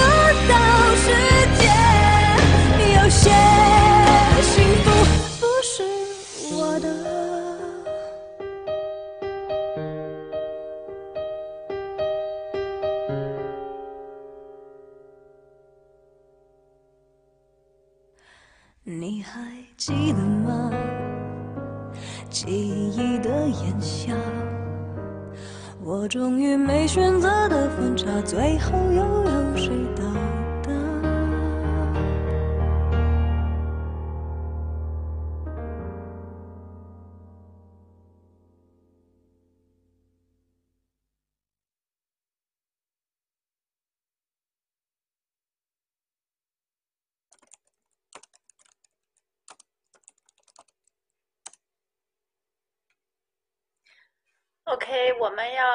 继续上课了啊。刚才有同学说平行式和直接式没有理解啊，其实最简单的就是从这个路型上就可以看出来，平行式的这种呀，它是有一段，有一段这个这个这个二图二这个啊，它画的不明显，其实它应该再延长一些啊，就是它是有一段道路与这个这个交呃与这个立交桥的主线道路平行的。那么这就叫平行式啊，平行式其实既可以做加速道，也可以做减速道，只不过我们一般在他们道路规划的时候呢，平行式是喜欢用它做加速道的。那么直接式我们可以看到，你你这个这个地方，你主要是看你如果是在这儿开车的话，你的体验是怎样的。你可以看到，你如果是在上面这个直接式这个地这个路上开车的话，你可以没有缓和道，没有缓冲道，直接就下来了，这就叫直接式。但你如果是在呃，这个地方啊，就是上道的这个地方开车的话，你知道，你也知道，你在过了匝道之后，你是有一段是与你应该并入的这个车道平行的行驶阶段的。那么这个就叫，呃，平行式啊。其实早期就是我们以以前在在做这个道路的时候，是有直接式的加速车道的啊，没有问题的。有一些车道就是从这儿直接插进去了，这就叫直接式的加速车道。这种情况下就适合于，呃，那么呃。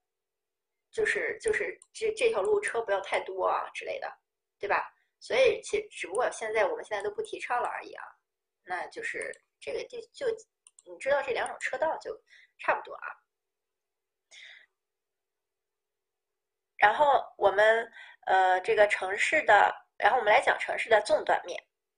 城市的纵断面主要就是指城，也就是城市的纵坡啊。那么城市道路的纵断面是指道沿道路中心线方向的剖面啊。这个可这个呃，我希望大家能够反应过来啊。那么如果说这是一个呃十字交叉路口的话啊。那么我们要画这条我现在画的这个红色道路的纵断面的话，那其实就是按照绿线啊把这个抛开，那么这就是这条路的纵断面啊纵断面。那么道路的坡度呢，是指道路中心线的纵向坡度。那么也就是说，比如说我们是爬山坡的话，那么这个山坡可能是三十度的这个呃这个坡度啊，那么你这个道路。的这个纵向坡度，也就是说纵断面的坡度，纵坡也就是三十度啊，就是三十度，就是它跟咱们那个横断面的那个横坡恰好垂直啊。那么道路的纵坡呢，哎，设计的时候呢，我们一般是尽可能要求道路比较平，呃，就是道路的线形平顺呀，土方平衡，那么道路与两侧的街坊啊，以及这个管线啊等等呢，有良好的衔接以及这个良好的排水啊。那么道路的纵坡。主要取决于五个方面的内容。第一个是自然地形，哎，也就是说这个地方是山路，那么它肯定会做纵坡的，对吧？这个地方是一个，嗯，这个低低谷啊、低洼的这种路，那肯定也就往下做纵坡呗。那么第二个是道路两旁的地物啊，道路这个。纵坡也要与它们相联系。那么，如果你道路两旁它是一个水平的这种不需要纵坡的话，那么你这个道路做成纵坡的话，你想想，基本上你就等于开着开着你就开到别人家楼顶上去了啊，就这种感觉。所以它与道路两旁地物有关系。第三个是与道路的这个构筑物的净空要求有关系。那么，比如说有的地方可能是道路纵坡，就像桥梁的这种地方，上下引道的时候它是有一个纵坡的，对吧？就是你上这个高架桥的时候，那么如果说呃。这个两旁的这个建筑啊，它是一些就是比如说有机密性的一个建筑，它不允许你往这个楼里看的时候，也就是说它这个建筑物的建筑物这个是有净空要求的啊，或者说道路的上面可能有一个呃这个桥呀，或者说这个架子呀在上面，那么它是有一个净空的要求的，那么这个时候也不能做这个太大的纵纵坡，就是把这个车抬起来啊。第四个就是车辆的性能，哎，比如说你我们现在。做不了九十度的坡，对吧？那么车因为车爬不上去嘛。那么其次是啊道路的等级啊等等，因为道路的等级高，比如说快速路啊这种地方，它的纵坡不可能做的呃太大啊，就是爬坡的时候不就道道路这个速度里边限速比较高的话，嗯不太适合这个坡度太大，对吧？这个是道路。纵坡取决的五个点啊，那么最大的纵坡呢，呃，取决于设计车速，也就是说设计设计车速是定了它的最大纵坡量。那么一般来说，呃，像这个排水管线的这个这个东西呢，是定了它的最小纵坡量。那么最大纵坡量，机动车一般都是百分之五以下。呃，自行车是百分之二点五。那么这个地方我们要知道，它在讲的是普通的道路，不是指立交桥。那么我们刚才看那个表的时候，当然那个数据也不需要记了啊。刚才看那个表的时候，我们记得吗？它大部分是百分之二点五，然后在匝道的时候是百分之四的这个纵坡啊。那么那是因为是在立交桥的时候。那么现在我们讲的是普通的这个道路啊。那么一般。为了管线啊，为了管线排水的话，那么最小纵坡一般是要求在百分之三啊。那么大家可能觉得横坡就是道路的横坡是为了排水用的，为什么纵坡也需要为排水用呢？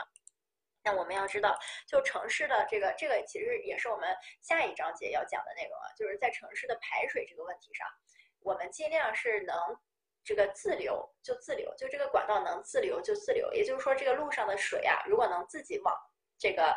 呃，这个往我们的这个污水处理厂走，就自己往污水厂走。所以污水处理厂一般比较适合建立在城市的下游。就如果这个城市有高差的话，它适合建立在下游。那么这样的话，最好这个城市的道路呀，哎，大家都往这个呃污水处理厂这个方向，或者说你如果有入海口的话，往这个入海口的这个方向做这个百分之零点三的这个纵坡。那么方便这个水的流淌。那么，因为我们这个大家，我我之前也说过，我们这个道路一般都是跟地下铺设的管线是在一起的，就是路下面就是线。那么这个道路如果有这个纵坡的话，那么下面的这个管线沿着也会有这个纵坡啊。那么这是这个纵坡的问题啊。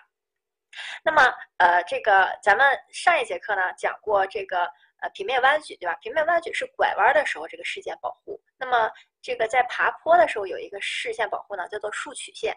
那么咱们上节课只讲了这种爬山的这种竖曲线。那么其实这个竖曲线啊分两种，一种叫凹形呃凸形的竖曲线，一种叫凹形的竖曲线。那么也就是说，如果我是爬山坡呀，哎，什么爬山坡的话，那么它就是一个凸形的数据线。如果我是走这个洼地啊，走低谷，对吧？那么这样走的话，那么它就是一个凹形的数据线啊。那么凸形的数据线，像我们上节课讲的，它主要就是满足一个视距的要求就可以了，对吧？两边的车啊，不要相雾看不见啊，就可以了。那么再就是道路的平顺啊。那么凹形的凸曲线呢，其实主要就是，呃，这个车呃平顺的要求，也就是说要满足车的行驶当中的这个离心力啊。大家也要知道这个凹形的竖曲线啊，你像这种路啊，如果我换一个红笔啊，如果这是辆车的话啊，如果这个这个这个。这个坡太大，那么车速又很快的话，大家想一想会出现什么情况？像过山车那种就翻过来了。所以说，这个凹形竖曲线它是为了呃这个满足车辆行驶的平稳啊，也就是说这个离心力的要求来确定的啊，来确定的。那么一般道路呢，它的这个相邻的呃有两种情况啊。有两种情况是可以不设这个纵坡的，一种呢是两个相邻的路段，也就是说这个路段和这个路段，它们两个的坡度差小于百分之零点五，这个时候可以不设竖曲线啊，不设竖曲线。第二种呢是外距小于五厘米，可以不设竖曲线，可以不设竖曲线。什么叫外距？外距呢？哎，我们看右边这个图啊，如果说我们右边这个图。呃，我们不设这个竖曲线的话，那么这两条路是怎样的呢？是像我蓝色的蓝色这条线画的这样，这两条路是这样相交的。那么如果我们画了竖曲线的话，那么这两条路是怎样相交的呢？是像下面这个这样相交的。那么中间就有一段距离，就是我画绿色的这块线的这个距离，这个距离就叫做外距。也就是说，如果这个外距很短的话，很小的话，那你就不需要做竖曲线了，就等于。过了一个小小的起伏路呗，就是这种隔离带就过去了呗，对吧？那么这个是竖曲线啊，这个情况下可以不设。那么做竖曲线的时候，我们一般都有三个注意事项啊。第一个是竖曲线和平曲线尽量分开设置啊，竖曲线和平曲线尽量分开设置。那么第二个呢，呃，如果说竖曲线和这个横曲线没法分，呃，没法这个分开啊，它俩就是在一起，也就是说这个路。既要拐弯儿，它又是一个山路拐弯儿，对吧？就这种情况下，它肯定是合并设置的嘛。那么这个时候呢，竖曲线要设置在平曲线以内。竖曲线，那这个意思是什么呢？比如说，这是一条这平面图啊，我画的是平面图。哎，这是一个平面图。那么我们的这个呃平曲线呢，呃是我现在绿色画的这个区域啊。那么竖曲线呢，可能是我红色画的这个区域。哎，要在这个之内啊，就竖曲线要在平曲线之内，那么不应该交叉啊。那么第三个呢是竖曲线，呃，一般是平曲线的这个十到二十倍，就是说是这个竖曲线就很缓的，因为竖曲线一旦倍数，呃，这个太小了的话啊，就这个竖曲线的这个。半径太小的话，那么它会这个就是咱们平常这个走隔离带的这种感觉会出来啊，所以说要避免小型小半径的竖曲线在直线段上啊，也就是说在在这个直线段上要避免小半径的。那么小半径的竖曲线在直线段上是什么？就是咱们平常过的隔离带，而不是隔离带，减速带啊，减速带。这个是竖曲线的一个呃这个需呃这个设置时注意的这个呃问题啊。那么我们。这个就是竖竖曲线，呃，这个道路的纵断面就这点内容啊，没什么太多的。那么最后一个呢，就我们要讲的关于道路的，就是道路的这个管理设施啊，道路的管理设施。道路的管理设施，哎，其实说白了就是这个什么红绿灯呀，啊，这个道路在地上的划线呀，还有道路旁边的一些牌子呀，啊，这些东西。那么道路交通管理的目的啊。它的目的就是为了这个人车的安全，对吧？减少延误，然后提高这个运输效率，降低这个运营费，那么获得经济利益、环呃经济效益、环境效益和这个社会效益和社会效益。那么这个这个是交通管理的目的啊。那么交通管理的设施有哪些呢？交通信号机，就我刚才说的这个红绿灯。那么道路标志，道路标志就是指我们马路上看到那个这个地方禁止掉头。那么这个地方禁止呃这个黄牌车经过，那么这叫道路标志。道路交通线什么？就地上画那些线啊，停车线呀、斑马线呀等等啊这些线。那么道路信号机，也就是说红绿灯呢，它的这个分为单控、线控和面控这几种形式啊。单控是什么？就是说这个呃我们城市的道路是有非常多的这个红绿灯，对吧？如果说呃，比如说我画一个图啊，这是我们城市的这个道路啊。那么如果说我们这个城市每一个红绿灯啊，它是单独控制的，它们互相不不串联，就是说它们的电路或者说它们的这个后台运营的这个设施不串联的话，每个灯就管每个灯，那么就叫单控。如果说这一我现在画的这一条路这三个灯啊，它们是同时亮红、同时亮绿，或者说呃有设置程序的这种，呃第一个灯呢可能是在呃十点三十分的时候亮红，第二个灯在十点三十一分的时候亮红，第三个灯在十点三十二分的时候亮红，就说统一线控。一条路会有一个这个控制中心的时候，那么它叫面控、线控啊。如果说整个城市啊，这个这一片区域都是这个一个控制器在控制，也就是说它们是相互有影响的，呃，那么它就叫面控啊。那么这个在第六章这个章节啊，我们需要最主要的需要呃这个。大家需要大家稍微记一下呢，可能就是道路标志这个地方的分类这个地方啊。道路道路标志啊，最主要的是它分为警告标志、禁止标志、指示标志、指路标志、旅游区标志、施呃道路施工安全标志，还有辅助标志。那么我国的这个道路交通的形状呢，主要分为三角形呀、倒三角形啊、圆形、方形。啊，长方形、菱形啊，五角箭头啊等等，后面这些就不是很重要了啊。还有长方形的这种道路编号呀，或者是六角形的里程碑啊，那么这种都属于一个道路标志。那么我们来逐个看一下啊，什么叫警告标志？哎，我下面画的这个就是警告标志啊。警告标志就要警告人和车辆为目的的这个呃人和车辆行为为目的这个标志啊，叫警告标志。那么包括什么呢？呃。什么注意安全呀？啊，道路上会有的注意安全呀，然后当心呃这个脚下呀，呃什么当心触电呀，当心电缆呀，啊等等这些，这都属于警告标志。警告标志，那你你也可以看到，所有的警告标志都是等边三角形，所以这个地方是要记的，其形状为等边三角形，颜色也是需要记的啊，颜色也是要记的，颜色是黄底黑边儿。那么你也知道警告标志是怎样的？哎，就是给你一个。指示告诉你这个地方可能会有危险啊，或者说有的，呃，这个地方可能会有这个呃滑坡呀、泥石流呀啊等等，这是属于警告标志。那么什么叫禁止标志？禁止标志我就先不放出来了，大家想一下什么是禁止标志？禁止标志是不是我们在道路上看了这个地方禁止左拐、禁止掉头，或者说禁止机动车通行？那是什么样的呀？一般是不是一个红色的圆圈一个斜杠，对吧？是这样标志吧？所以说禁令标志是什么样的呢？这也就是一些禁令标志，啊，包括这呃它的主形状主要就是为圆形，当然它也有其他形状，可以看到没有？这个让就是个三角形，但是它的主要形状是为圆形，所以我们要记住禁令标志它就是圆形的。那么它的颜色呢？看到吗？红圈儿，对吧？红圈白底儿，红圈蓝底儿，啊，这个黑圈儿，对吧？都有啊，主要就是红圈白底儿和红圈蓝底儿，那么偶尔有红圈红底儿，对吧？那么它的是圆形的，这是禁令标志。下一个标志是指示标志啊，指示标志也就是说指导你就要这么干了。那么这个标志一般也是在路口呀或一些位置，这个标志也比较好记，对吧？指示标志啊，它不可能是红的，肯定是这种以通行状的这个路，所以是绿的啊。那么它主要是为圆形和矩形，可以看到它有一半都是矩形的，对吧？另外一半是圆形的。所以说指示标志，这个这种指示标志是我们在路上非常常见的，就是挂在这个。呃，道路交叉口的这个路口的顶上的时候，告诉你你走哪条车道，对吗？所以说它都是蓝底白白图案的啊，包括有圆形、矩形这两种都有。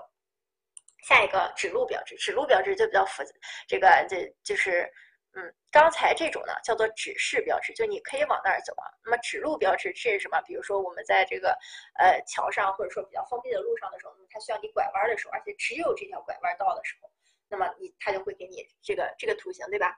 或者说到北京了啊，到黄河大桥了，对吧？到地铁站了，那么这个叫指路标志。到东陵了，那么可以看到它都是矩形的啊，基本上也是蓝底儿的，对吧？那么这个是指路标志啊，辅助标志啊就是这些了，就写时间的。那么这个地方我们要知道，辅助标志不是单独设立的，所以说一般这个辅助标志都是个进行标志呀或指路标志啊合在一起的。哎，比如说这个这个七点到十点，我这儿画一个圈儿，对吧？然后再画一个机动车，然后画着一个这样的情况。那么这就属于这个禁止标志和辅助标志单独使用的意思，也就是说七点半到十点的时候禁止机动车通行，对吧？那么这个是辅助标志啊，辅助标志就都是矩形的，基本上啊，那写字的嘛。那么还有道路施工标志，一般就是在施工场地才会看见的，对吧？前方施工啊，前方施工。那么呃，这个是道路的标志啊。那么道路的交通这个标线，就是指地上画的这些线，是吧？这都是一些道路的交通标线。那么有指示标线呀、禁止标线呀、警告标线呀等等啊，很多种。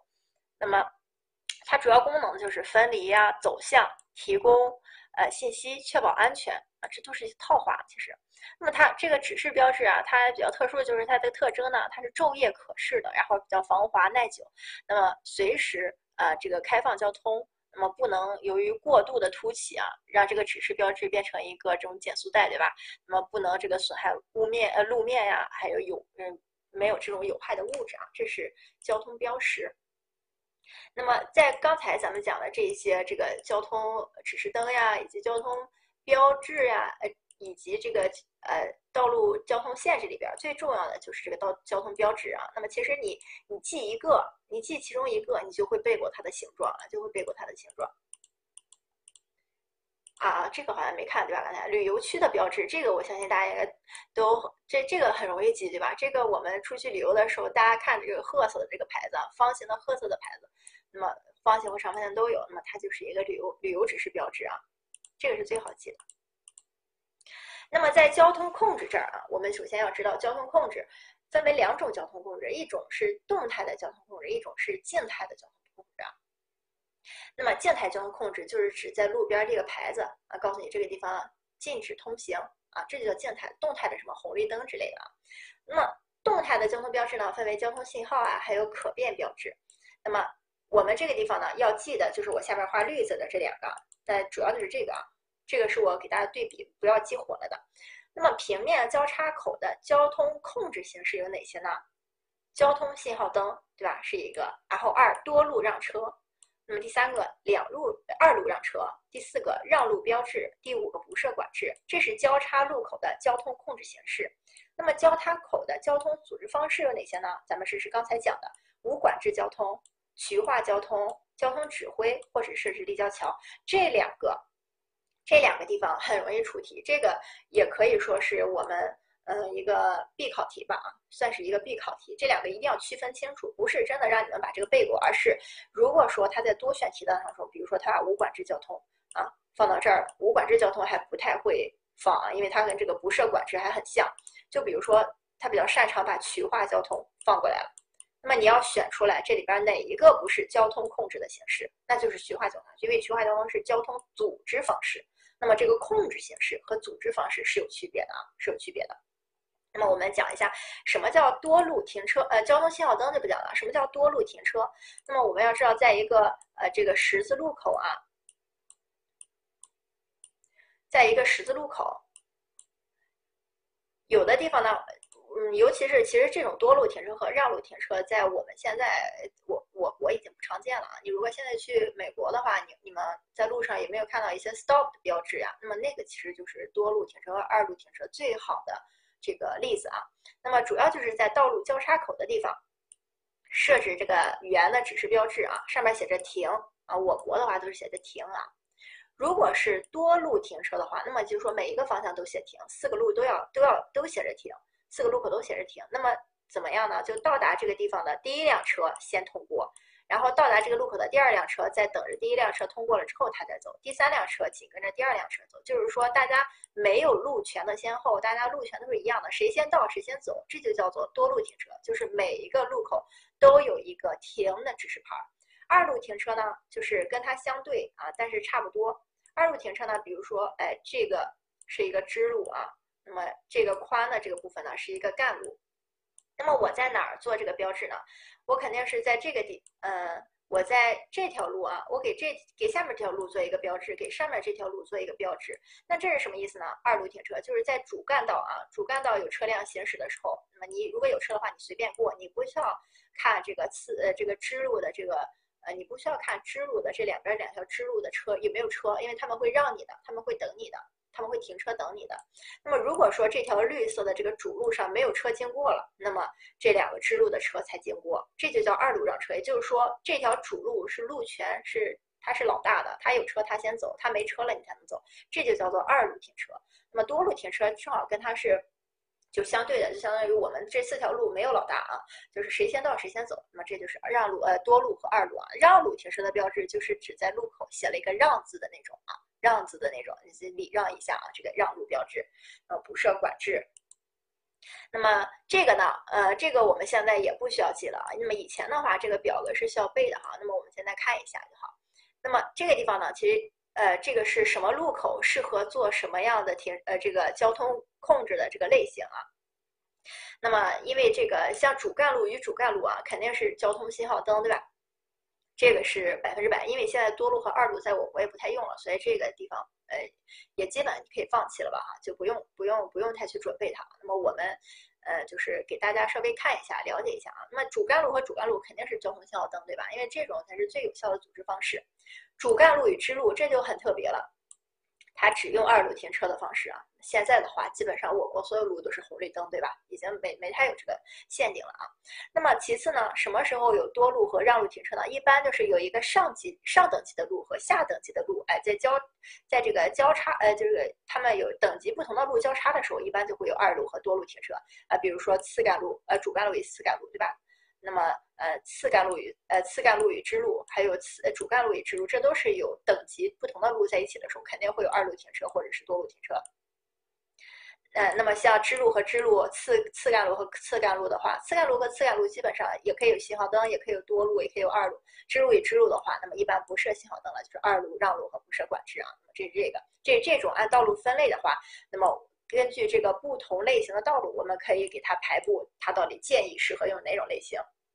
那如果按交通量的话，也是可以分类的。比如说，不设管制的时候，也就是说当量交通量这个路口小于一百的时候，不用设管制。那么大于呃这个六百的时候啊，主干路主干路大于六百的时候，那么设交通信号灯，对吧？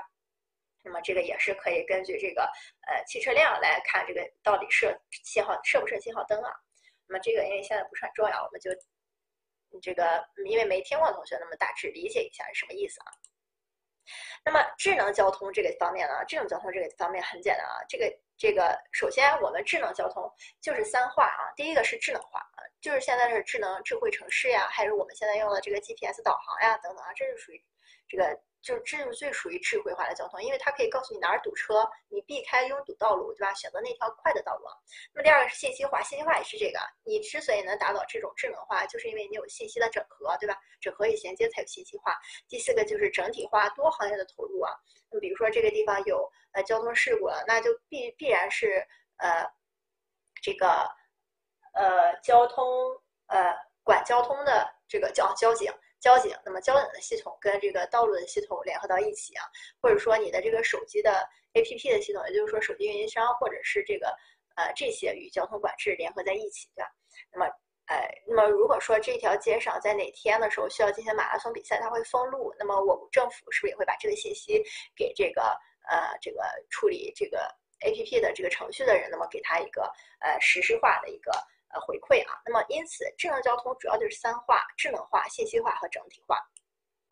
那么这个呃，智能化包括哪些智能化呢？一个是信息智能化，就我们采集的很很智能，就我们现在基本上就 GPS 或者是我们手机，对吧？你一连接，它就知道你在哪儿堵了，不在哪儿的，对吧？第二个就是车辆上的 GPS 系统，那么这也属于一个智能化。第三个，哎，道路的不收费系统，比如说我们现在的 EETS 呀，呃，还有这个停车。呃，我们进入商场停车的时候也不需要收费，它就会给你拍照，对吧？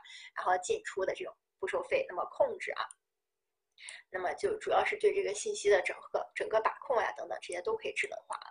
那么这里边呢，在呃智慧交通这个地方呢，我们需要稍微注意一下的是这个啊，智慧交通的优点到底是什么呀？智慧化交通的优点啊，其实智慧化交通的优点啊和这个呃我们设这个红绿灯。呃，设这个交通管制啊，设这个交通管制的这个优点是差差别不多的啊，它肯定就是提高这方面。第一个是提高道路的安全，对吧？提高道路的使用率，还有它的通行能力。那第二个呢，降低交通事故，对吧？第三个，提高道路管理水平啊，提高道路管理水平。第四个啊，那么提高资源的利用率，减少对环境的一个负面影响，减少对环境环境的一个负面影响，这个就很简单啊，很简单。然后我们今天的课呢，呃，就讲到这儿啊。然后我们就要开始做一下真题啊，做一下真题。大家啊，这个开始吧。二十一题啊，下列有关交叉口交通组织方式的表述哪项是错误的？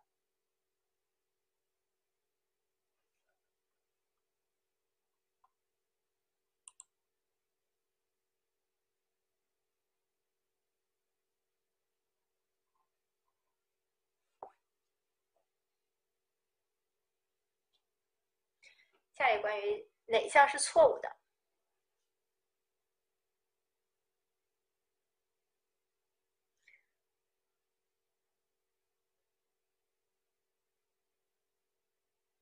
这道题选 C 啊，这道选 C，交通量较小的主干路，这个交通量都较小了，还能是主干路吗？对吧？主干路就不可以用无管制交通啊，这个就是比较老的题啊，大家就来看一下，因为我觉得虽然这个那个地方的点不是重要的点啊，但是真题你们还是要看的，真题呃对你们就是对这个课程的一个把握，或者说利于你们通过考试啊，利于你们通过考试。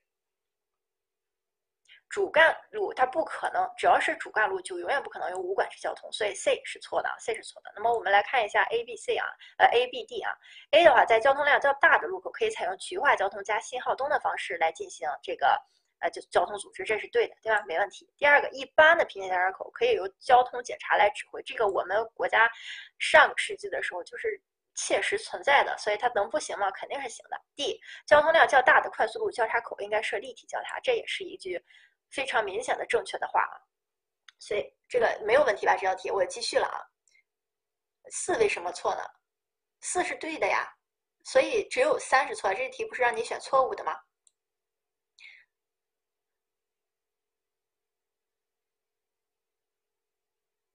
嗯，你们这做到哪道题了？二十四题啊，我们下来来做二十四题啊。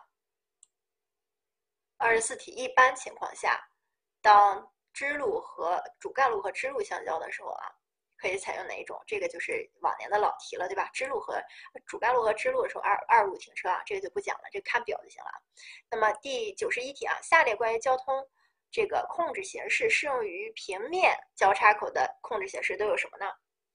交通控制形式。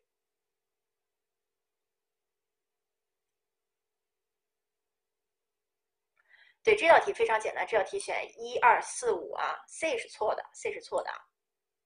这个 C 是交通组织形式啊，交通组织形式并不是这个交通控制形式啊。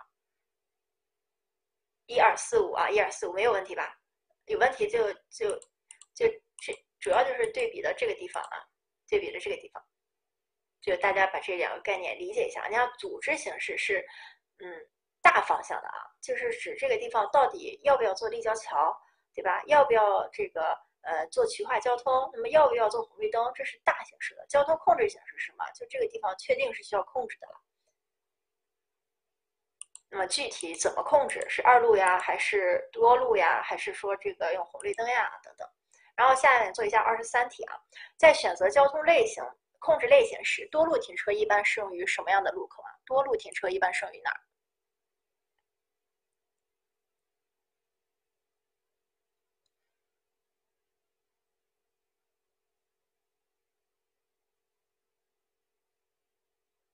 这不设管制和无管制交通基本上是一样的嘛？这两个话，对吧？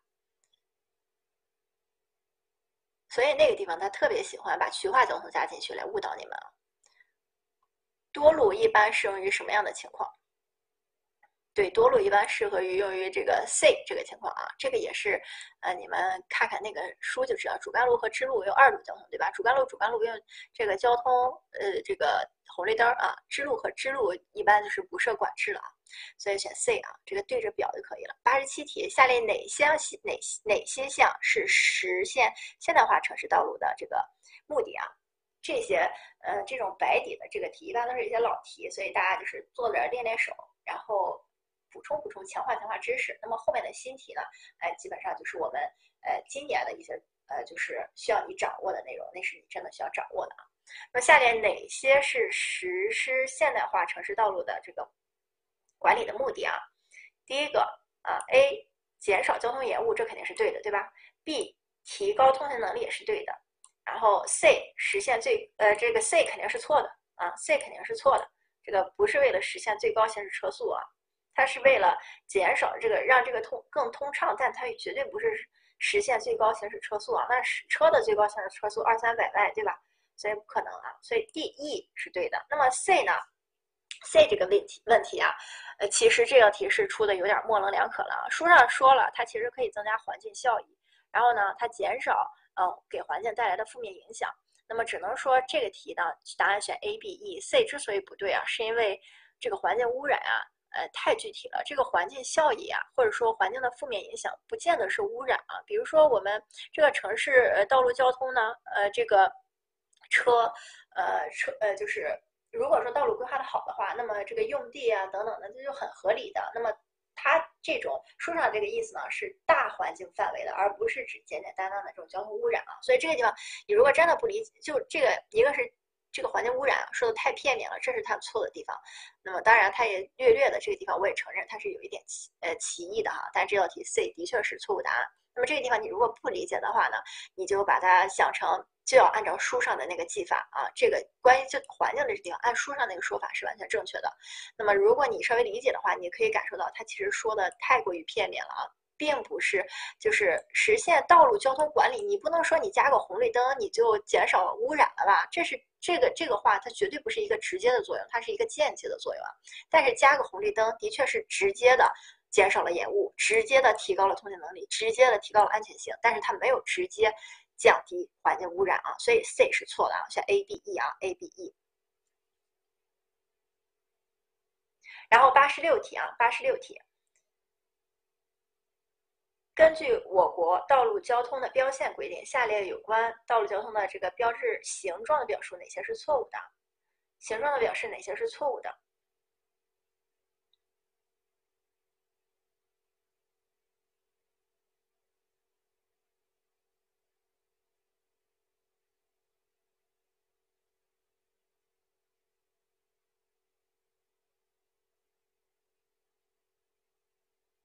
这多选题啊，很少会让你选单选的。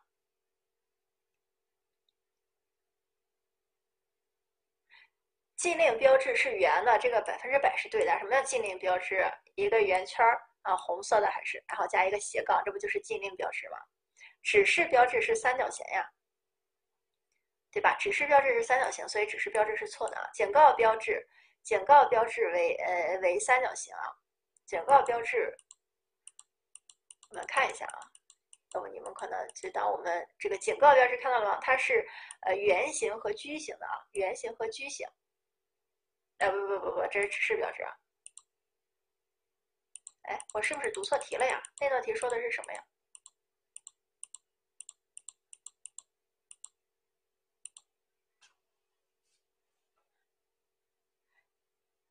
啊，警告标志为三角形。警告标志三角形是对的啊，这个是对的啊。指示标志为矩形，这个是不对的啊。指示标志为矩形和圆形啊，指示标志为矩形和圆形啊，这刚才看反了，不好意思。所以 A 是不对的，A 是不对的。指示标志很明确的就是说是矩形和圆形，对，它少了一个圆形，所以 A 是不对的。这个是错的，对吧？旅游区标志这个是圆形，旅游区标志是方的，或者是矩形，或者是方形啊。那么这个，呃，道路施工标志啊，道路施工标志是矩形啊，我记得。对吧？道路施工标志啊，长方形，对吧？主要是长方形，所以那个也是错的啊。那么这个地方选 A，呃，错误的是 A、D、E 哈，E 四五、E 四五啊。然后我们做一下二十一题啊，像有关徐化交通表示方方形、长方形和正方形，这是要分开的啊。对早期的题的确是不是很严谨啊？这个大家也能体会到，我们也不是只有在交通这儿才能感受到的，可以说不能说是早期的题啊。这个我们这个相关规划里边相关的题啊，一直都是不是很严谨的啊。这个也是因为它是相关嘛。你像规划的人去出其他专业的题，对吧？它必点必然不会很严谨啊。下列句话中哪项是错误的？这道题很简单，对吧？这个选 B 啊，适用于交通量大的次要路口啊。这道题呢，A 适合交通量比较复杂的异形路口啊。这个一徐化大家也知道，它就是这个在地上做一些这种呃分离的这个岛呀，就是来引导人流走线的，或者画一些线。那么第二呢，适合偏远的地方，这也是对的。那么可以配合信号灯使用也没问题，对吧？交通大的这种复杂呃这个大的路口呢，呃也是可以配合灯配合信号灯使用，或者说我们现在的基本上所有的红绿灯路路口都是这个区划交通配信号灯的，所以这道题 B 是错的啊。单纯的区划交通不能用于交通量大的地方啊。呃，八十六题，环形交叉口表述哪些是正确的？环形交叉口表示哪些是正确的？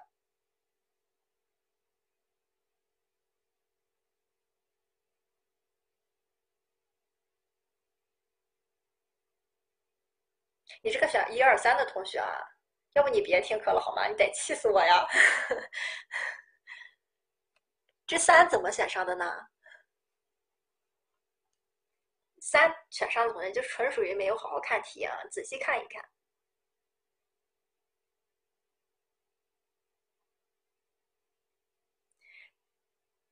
这个正确的，我们一个一个看啊。A 平面环形交叉口不适用于城市主干路，这个是对的啊。平面环形交叉口，城市主干路车流量那么大，咱们在讲平面环形交叉口的时候说了，它适合交叉口，哎比较多，哎不不挺多的，但是比较复杂啊，但是也不要太多，就是说不要太少，也不要太多。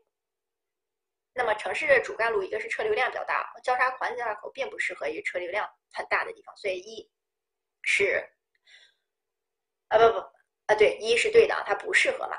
B 平面环形交叉口适用于左转车辆大的，这个对吧？这个也是对的吧？咱们那个平面环形交叉口那个地方故意写的啊，适合于左转车辆大的。这个左儿也要记住啊，这个一般不止三条啊，没有以上，没有以上，所以 C 是错的。D 比其他交叉口更具有具有更好的车的流通性和连续性。这个地方啊它不是说具有更快的这个。呃，这个就是更快的速度啊，它是就连续性，车流通行连续性是什么意思啊？有环形交叉口，一般就不设红绿灯了，所以它就是为了车辆流通的连续性，可能车速很慢，但是它是连着的，它不停啊，就是这个意思。所以 D 是对的，这个 D 的确是有时候会，嗯，就是有的同学可能会觉得这个明明环形交叉口更堵呀，实际情况的确是啊，大的环形交叉口非常堵，但是嗯。它没有红绿灯，你就不需要强制停，就所以它没有打断行车的连续性。那么 E 的话，这个很很简单啊，机动车是可以和非机动车混行的，只不过我们普通情况下建议它们分开。如果有分开的话，那么建立一个隔离带，对吧？一米的这种呃隔离带啊。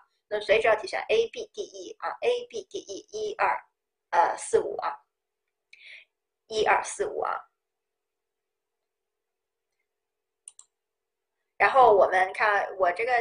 画面变成这个样子了，这就说明这些题你们要呃认真去做了。这个里边，如果你们真的不会的，那么嗯，你们就要好好这个考虑一下了啊，认真一点啊，就要在十五题啊。下列关于机动车车道数量依据啊，像刚才那些题有的是以前的，毕竟我们已经把有些知识点给划掉了啊，划掉了。但是真题还是很重要的，只不过那知识点你不掌握就不掌握，背过真题就可以了啊。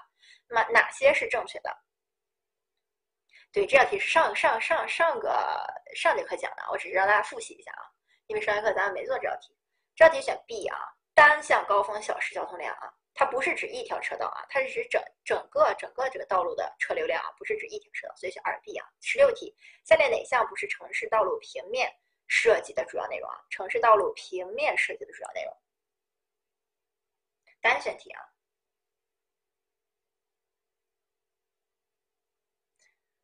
好好选，好吗？平面设计的主要内容，咱们刚才在讲平面的时候讲的东西，平面那一节里边讲的东西，肯定都是平面设计的主要内容。那么咱们在其他章节里边讲的东西，就肯定不是平面设计的主要内容了。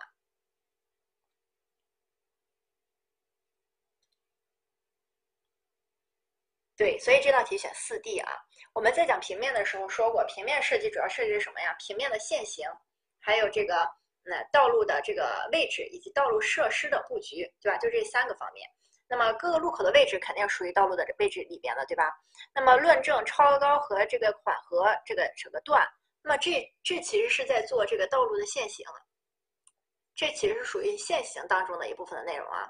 那么呃，进行必要的车行车安全这个设置的验算，这个也是在选择限行的时候必要的条件。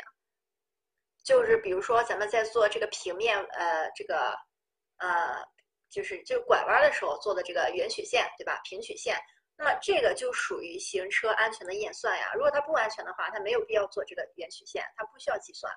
所以说这个这这个只是说上没有说原话，但是它的表达的意思是什么？我们是不是要进行这个圆曲线的测算，对吧？就是这个意思啊，或者说这个超高的这个验算，那么这都是安全的一个设置的验算啊。所以这十六题选四 D 啊，四 D 是属于竖曲线的半径，它是在这个呃纵断面的呃城市纵断面的设计的时候才需要的啊，所以它属于纵断面的内容，所以选四 D 啊。十七题，下列关于交叉口啊，下列关于交叉口设计的基本要求哪项是错误的？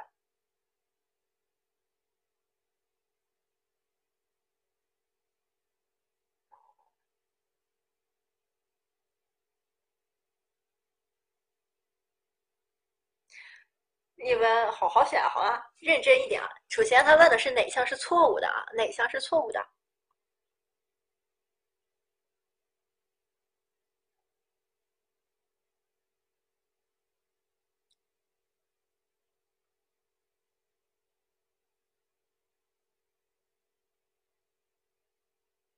这题错误答案是 C 啊，错误答案是 C。这个地方，咱们在交叉口设计的时候，它不可能只看主线道路的这个交通量，它一定是各各这个不是主要，而是各道路的一个交通量需求啊。所以四 D 是错的啊，四 D 是错的。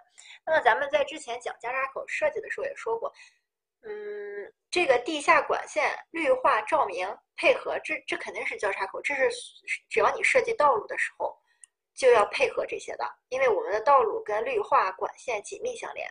紧密相连啊，因此这道题是 C，它错在主要道路。那么这条这个如果是使交叉口通行能力适用各道路的交通量，那这四个就是正确答案。这四个就是全部我们交叉口设计的要求是什么？就是这四个啊。有照明呀？那你交叉口的时候不需要照明吗？照明属于道路的基本设施啊，照明属于道路道道路的基本设施呀。这个题这道题，我觉得你们如果没选出来的话，一定是没有仔细看这儿啊。我没有想到竟然可以把它单独拎出来啊。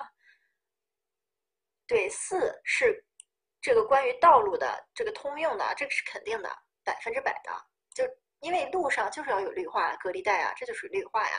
路下面就是管线，城市的管线都是跟着路走的啊。那么第十八题，下列关于立立体交叉口哪项是正确的？那么其实你们也可以看到，就是一到这几年的题呢，数据题明显变少了。所以其实，嗯，有的人觉得数据题变少是好事情，因为你背的少了。但是其实我觉得，嗯，数据题变少了，其实难度不代表降低了啊，这其实有点增加的意思，因为它会给你玩文字游戏啊。十八题下来关于交叉口分类哪项是正确的？立体交叉口分类哪项是正确的？这道题就非常简单，对吧？这道题选 C 啊，选 C。这道题选 C 啊，这个没有简单和交叉和立这个复杂交叉之分啊，那么也没有互通，它是互通和分离，对吧？这个题没没有什么好讲的，对吧？很简单啊。第十九题，下列关于平面环形交叉口设计表述哪项是错误的？这道题呢，如果正着选不出来啊，我们就倒着选啊，倒着选，因为有一些数据就是不是很不是很好了，其实已经正着选不出来，倒着选啊，看哪一个有一个是。百分之百是错的，剩下的我们可能呃不太知道，那我们就通过这道题来熟悉一下啊。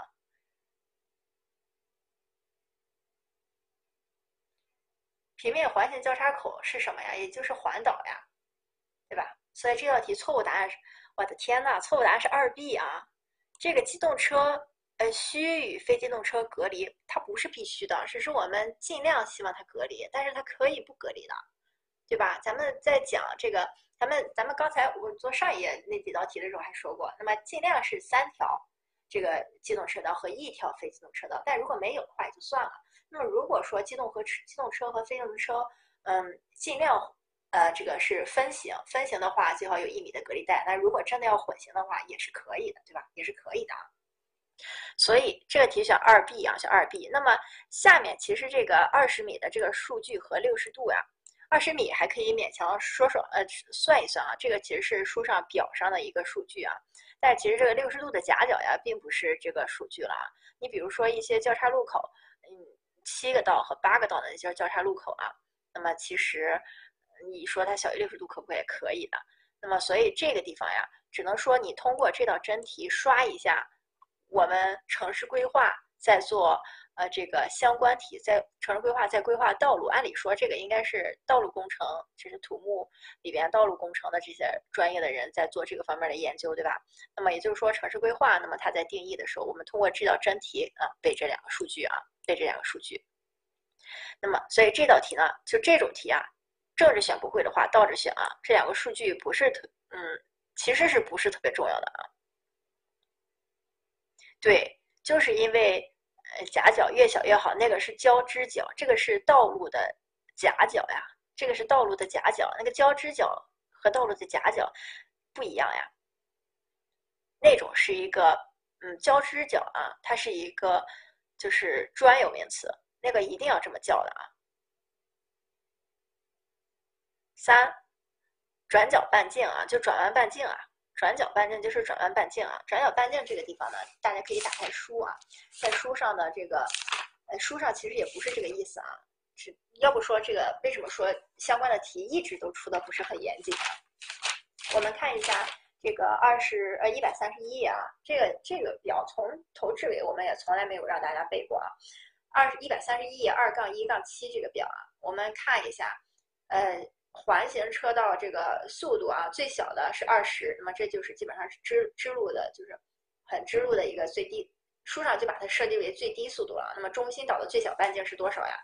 看看到最后一排啊，是二十啊。书上这个这个转角半径这个大小，就是从这儿来的啊。所以其实它并不是很严谨。书上这个表格只是一个表格。那你说我过交叉口的时候，我这个限速就是十五，那还能是二十吗？对吧？所以这这两个其实都不是特别严谨啊。但是 B 是百分之百错的，所以我们一定要选 B 啊，选 B。我们继续了啊，八十七题啊，八十七题。下列关于城市道路交叉口采用区域化交通的表述哪项是正确的？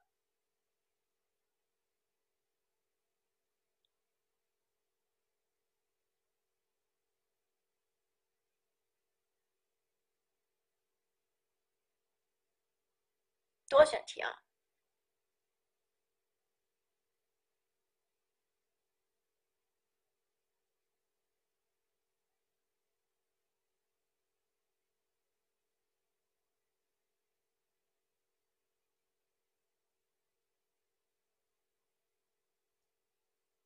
你们首先要知道渠化交通是什么啊？对，稍微分析一下，渠化交通是什么？就是在地面上做点标志呀，画个线呀，啊，对不对？然后做个分离带呀之类的东西，所以它一定是增大交通交叉口的通行能力，这没问题，对吧？第二个呢，有利于交叉口的交通秩序，所以 C、E 是对的啊，C、E 是对的。你说交通管线？方便交通管线布置，你在上面立一个牌子，它能怎么方便交通管线的布置呀？对不对？所以 B 是不对的。增加交叉口的用地面积，这这这有毛病，对吧？为什么要增大面积呢？C 改善交叉口的景观，你说交叉口立一个牌子和不立牌子哪个比较美观呢？除非你立的是一个美化作用的牌子啊，所以说它没有改善这个交叉口景观的作用，所以就选 C 和 E 啊，C 和 E，C 和 E 啊，C 和 E。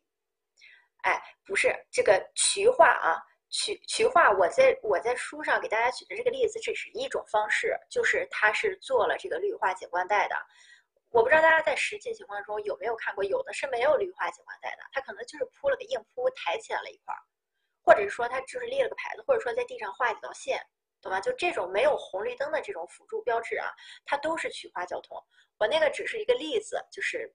那个例子上，可能那个例子举的不是太好，让大家以为它必须要有这个绿化啊，并不是，区化交通并不是百分之百有绿化的，所以这道题没有四 D 啊，选 C 和 E。八十八题啊，下列关于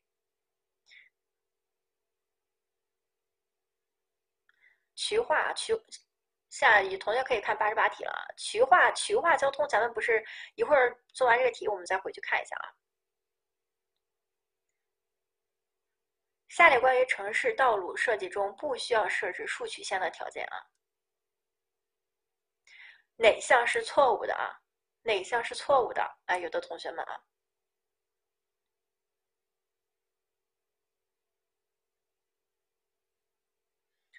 对，答案选 C、D、E 啊，C、D、E 一定要看清楚啊！就是相关这么多年最讨厌的地方就是他总是这样误导你啊！你一定要看清楚题再选啊，审好题。十四题啊，十四题，不明白吗？我这个不是。讲的吗？这个竖曲线，竖曲线有两种情况下可以不设竖曲线，一种是相邻坡度小于百分之五，一种是外距小于百分之五。咱们在刚才讲竖曲线的时候讲过啊，所以说这里边没有 CDE 啊，CDE，CDE 就是胡扯的，那胡编的，所以，所以，所以是这个呃选 A，别选 CDE 啊，选 CDE。十五十四题啊，下列关于城市道路平曲线和竖曲线设计哪项是错误的？哪不哪项是正确的？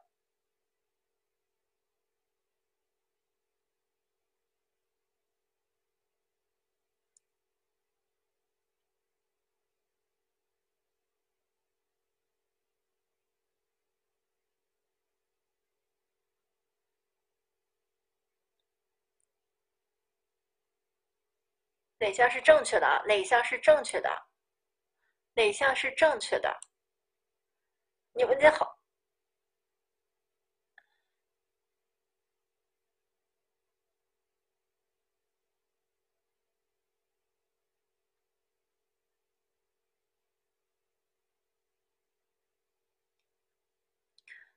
我们一个一个看啊。道路平曲线或者竖曲线设计的时候，哪个是正确的？那么 C 平曲线应在竖曲线内，这肯定是错的，对吧？竖曲线要在平曲线内啊。然后小半径曲线应设在长的直线段上，这个咱们刚才说了，小半径的竖曲线设在长直线段上，那是什么呀？那是减速带啊，所以 C、D 肯定都不对呀。然后呢，凸形竖曲线的设置主要是满足车辆的这个呃平稳要求的。这个书上是我记得我讲过这句话吧？这个凸形竖曲线主要是满足视距要求的，视距要求，对吧？凹形的是满足车辆平稳要求，凸形的主要是视距要求啊。所以只要选二 B 啊，二 B 不允许交错啊。我们回去看一下啊。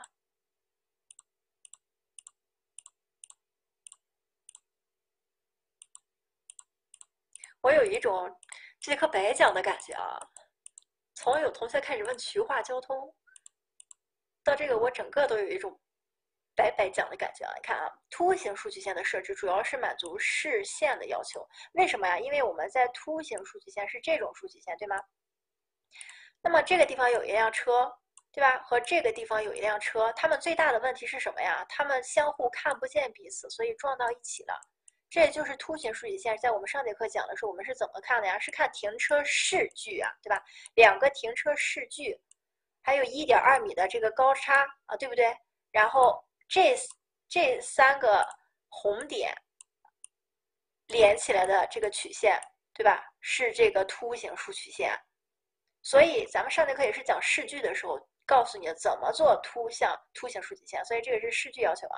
凹形的话是满足车辆离心力，对吧？我刚才在在这个凹形的这个地方也讲过了。凹形的话，你像一辆车在这个凹面上走，如果说这个速度很大的话，这个凹面又很凹的话，那这个地方就转摩天轮了呀，这是离心力嘛，对吧？所以说它是为了保证这个平稳啊，保证平稳。我们继续往下做，我们做完了再整个答疑啊。既然大家这次的问题比较多啊，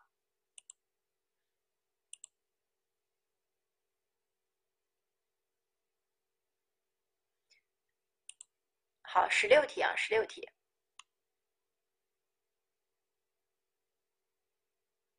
十六题。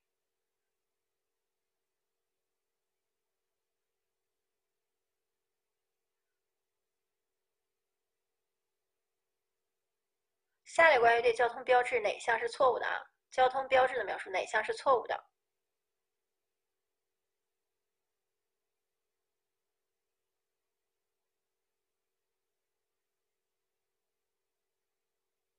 对，嗯，我再看一下啊。那么警告标志是警告车辆人行的，这个是对的，没问题，对吧？禁令标志呢？是禁止或者是限制车辆、行人通行的标志，也是对的啊。那么禁止行入的标志形状为原色红底白杠或者是白字啊，这个也没有问题，对吧？所以警告标志这个是它不是圆形的啊，它是三角形的啊，所以选二 B 啊，选二 B。那么警告标志，我们想一下什么呢？小心坠石呀，呃，这个小心滑坡呀，等等这个标志啊，黄色的，这个后面的颜色是没有问题的啊，只是前面这个应该是三角形的。十七题，下列关于机动车通行能力的表述啊，这个也是呃上节课的题啊，我们回顾一下，哪项是正确的？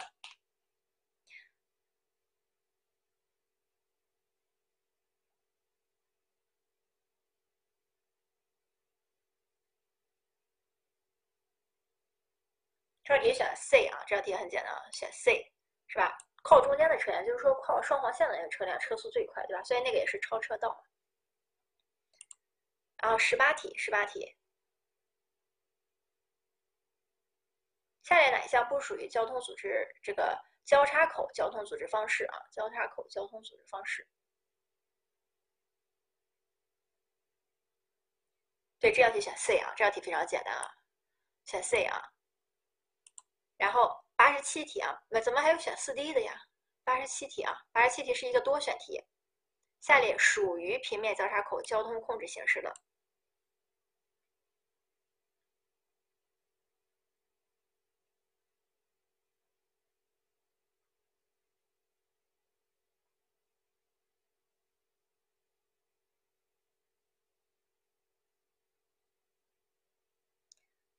对，这道题选一二四五，对吧？一二四，属于形式的三不对啊，为什么还要选 C 呢？三是什么？三是交通组织方式，我可以选择立体交叉、渠化交叉、设置信号灯或这个不不设不设这个管束之类的，对吧？所以 A、B、D、E 都是交叉口交通组织形式啊，一二四五没问没问题啊，这个是交通组织形式。所以你们做了这么多真题，你们也可以看到那两个区分是非常重要的，非常重要的。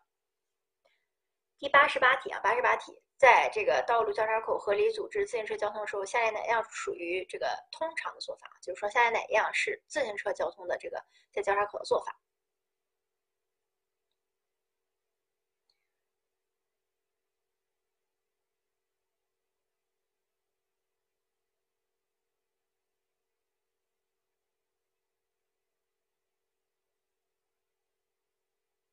对这道题，大家选的没有问题啊，一二，哎，不是不是不是，一三四啊，一三四啊，A C D 啊，A C D，这个 B 不对啊，是因为这个地方应该是左转等候区啊，左转等候区，右转车道，左转等候区。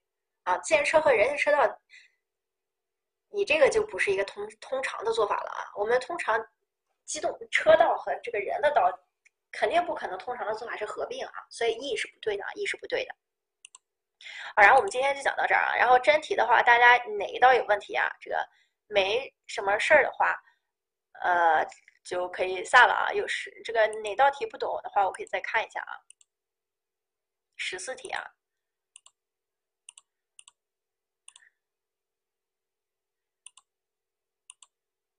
十四题这个数曲线的这个真题这个地方啊，书上写着就是数曲线。我们来看一下数曲线的这个。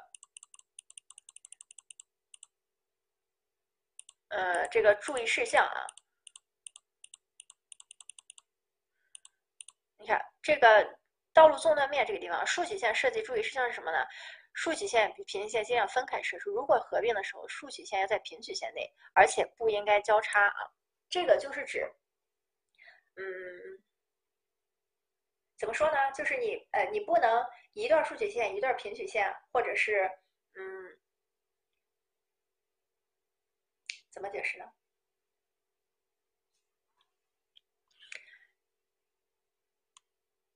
？B、C 十四题 B、C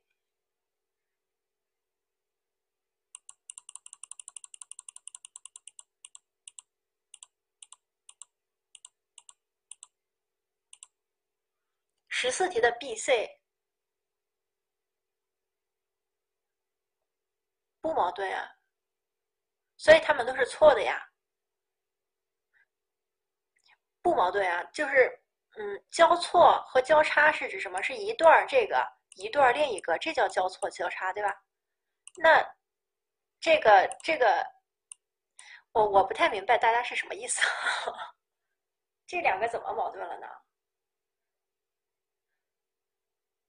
十四题的 D，小半径的曲线，小半径的竖曲线啊，小半径的数曲线应设置在这个长长直的道上。这个我们讲一下啊，在这个竖曲线啊，咱们之前讲呃上课的时候也说过，竖曲线的这个半径一般都是横曲线的十到二十倍，所以可以看出来竖曲线的半径是很大的。竖曲线的半径大代表什么呢？竖曲线的半径大代表这个这个这个。这个就是道路上下坡的这个弧度呀，非常的缓，对吧？这说明是大数曲线的这个这个这个这个呃路况，对吗？小半径的数曲线是什么样的呀？就是这个路，嗯，换个颜色笔，就是这个路啊是这样的呀，这叫小半径的数曲线呀。那如果是小半径的数曲线，你把它设置在长的直线段上的话，那就是一个嗯减速带啊。所以这个这个地方是不对的呀，所以四 D 是不对啊。小半径的数曲线，呃，或者说曲线吧，不能设置在长的直线段上。你就算这个地方它没有数曲线，它是横曲线，这个呃平曲线，那平曲线更不是设置在直线段上了。平曲线是指在拐弯的时候才有的，对吧？所以说这道四 D 是百分百是错的啊。啊，下节课把这个第二篇预习完啊，下节课把第二篇预习完，下面没多少东西了啊。然后继续啊，这道题嗯没有什么问题吧？我们继续啊，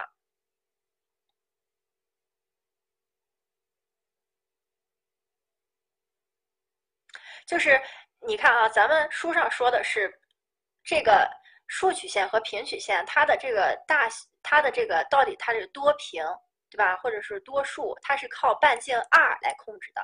那么书上说的是这个 r 的大小啊，这个 r 的大小。对吧？是这个十倍到二十倍，是吧？但是它的这个整个这个曲线的长度可不是呀，所以这个地方平曲线应该在竖曲线外，就是说竖曲线在平曲线内，意思是什么呢？是指它的这个曲线长度，这个呃能理解吗？是指它的这个曲线长度，而不是指它的半径。书上做的那个多少倍是半径，半径越大越缓。但是即使是。它是一个一百的半径，那我是不是也可以就做一小段就够了呀？对吧？我只是说这个半径的这个 r 是是很大的，对吧？所以是这个意思啊。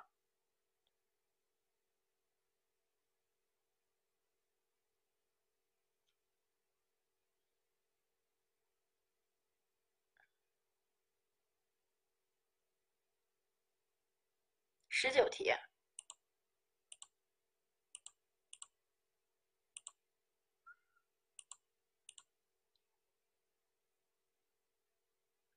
你说这道十九题吗？这道十九题，把这道十九题背过就好了。八十七题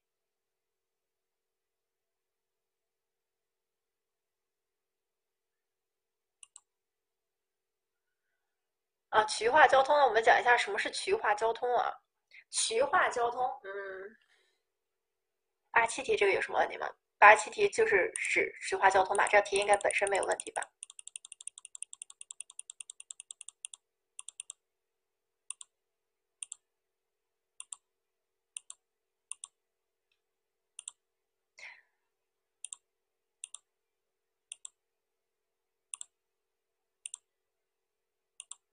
喂？啊，我我们看一下这张图啊，这个地方不是讲过渠化交通吗？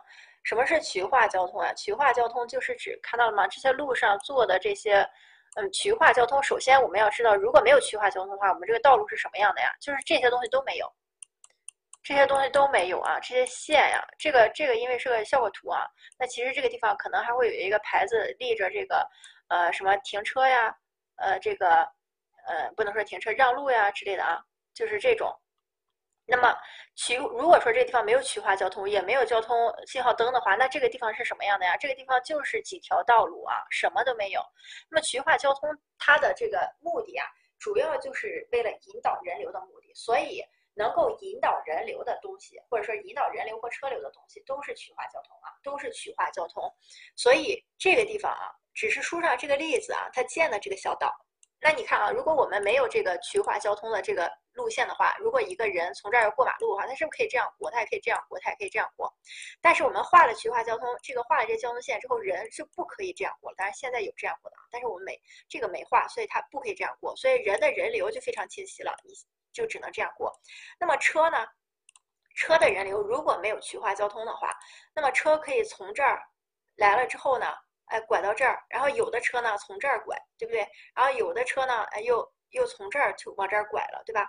那么有渠化交通的是之后是怎样的呢？我们可以看到直行的和这个呃拐弯的这个车分流了。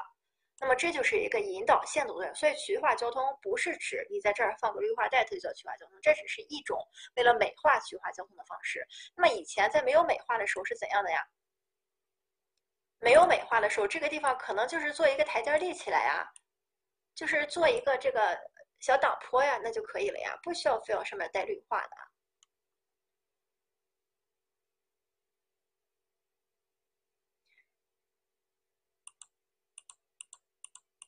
八十七题最后一个。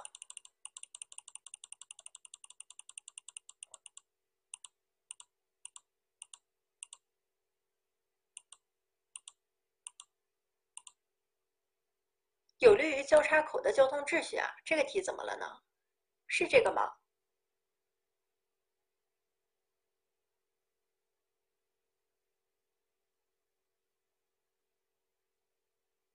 啊，交织角，那是哪一个呀？这个八十七题。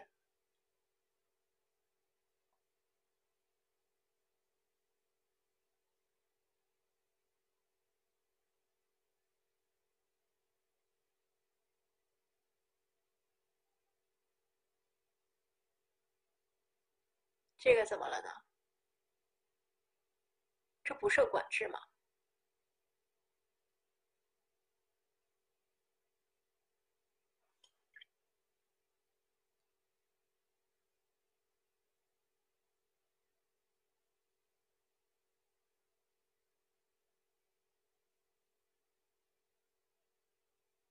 渠化交通没有加路面面积啊。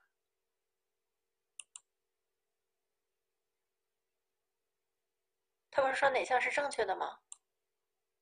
没有呀，它没有增加交通这个面积啊。那个路如果不加渠化，也就是那样了。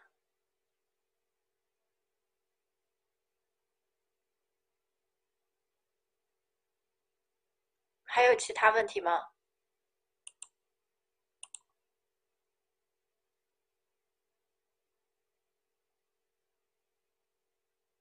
相交道路的夹角呀。哎，我们看一下啊，就是，嗯，就如果是一个环岛的道路啊，我们看啊，如果这是一个五个环岛的道路，这个可以说一下啊，如果这是五条路，对吧？中间这个地方有一个环岛啊，有一个环岛，相交道路的夹角呀，是指我绿色的这块啊，这条道路和这条道路的夹角，这个叫相交道路的夹角呀，同学们，这个不好理解吗？我觉得这个，嗯，我没想到啊。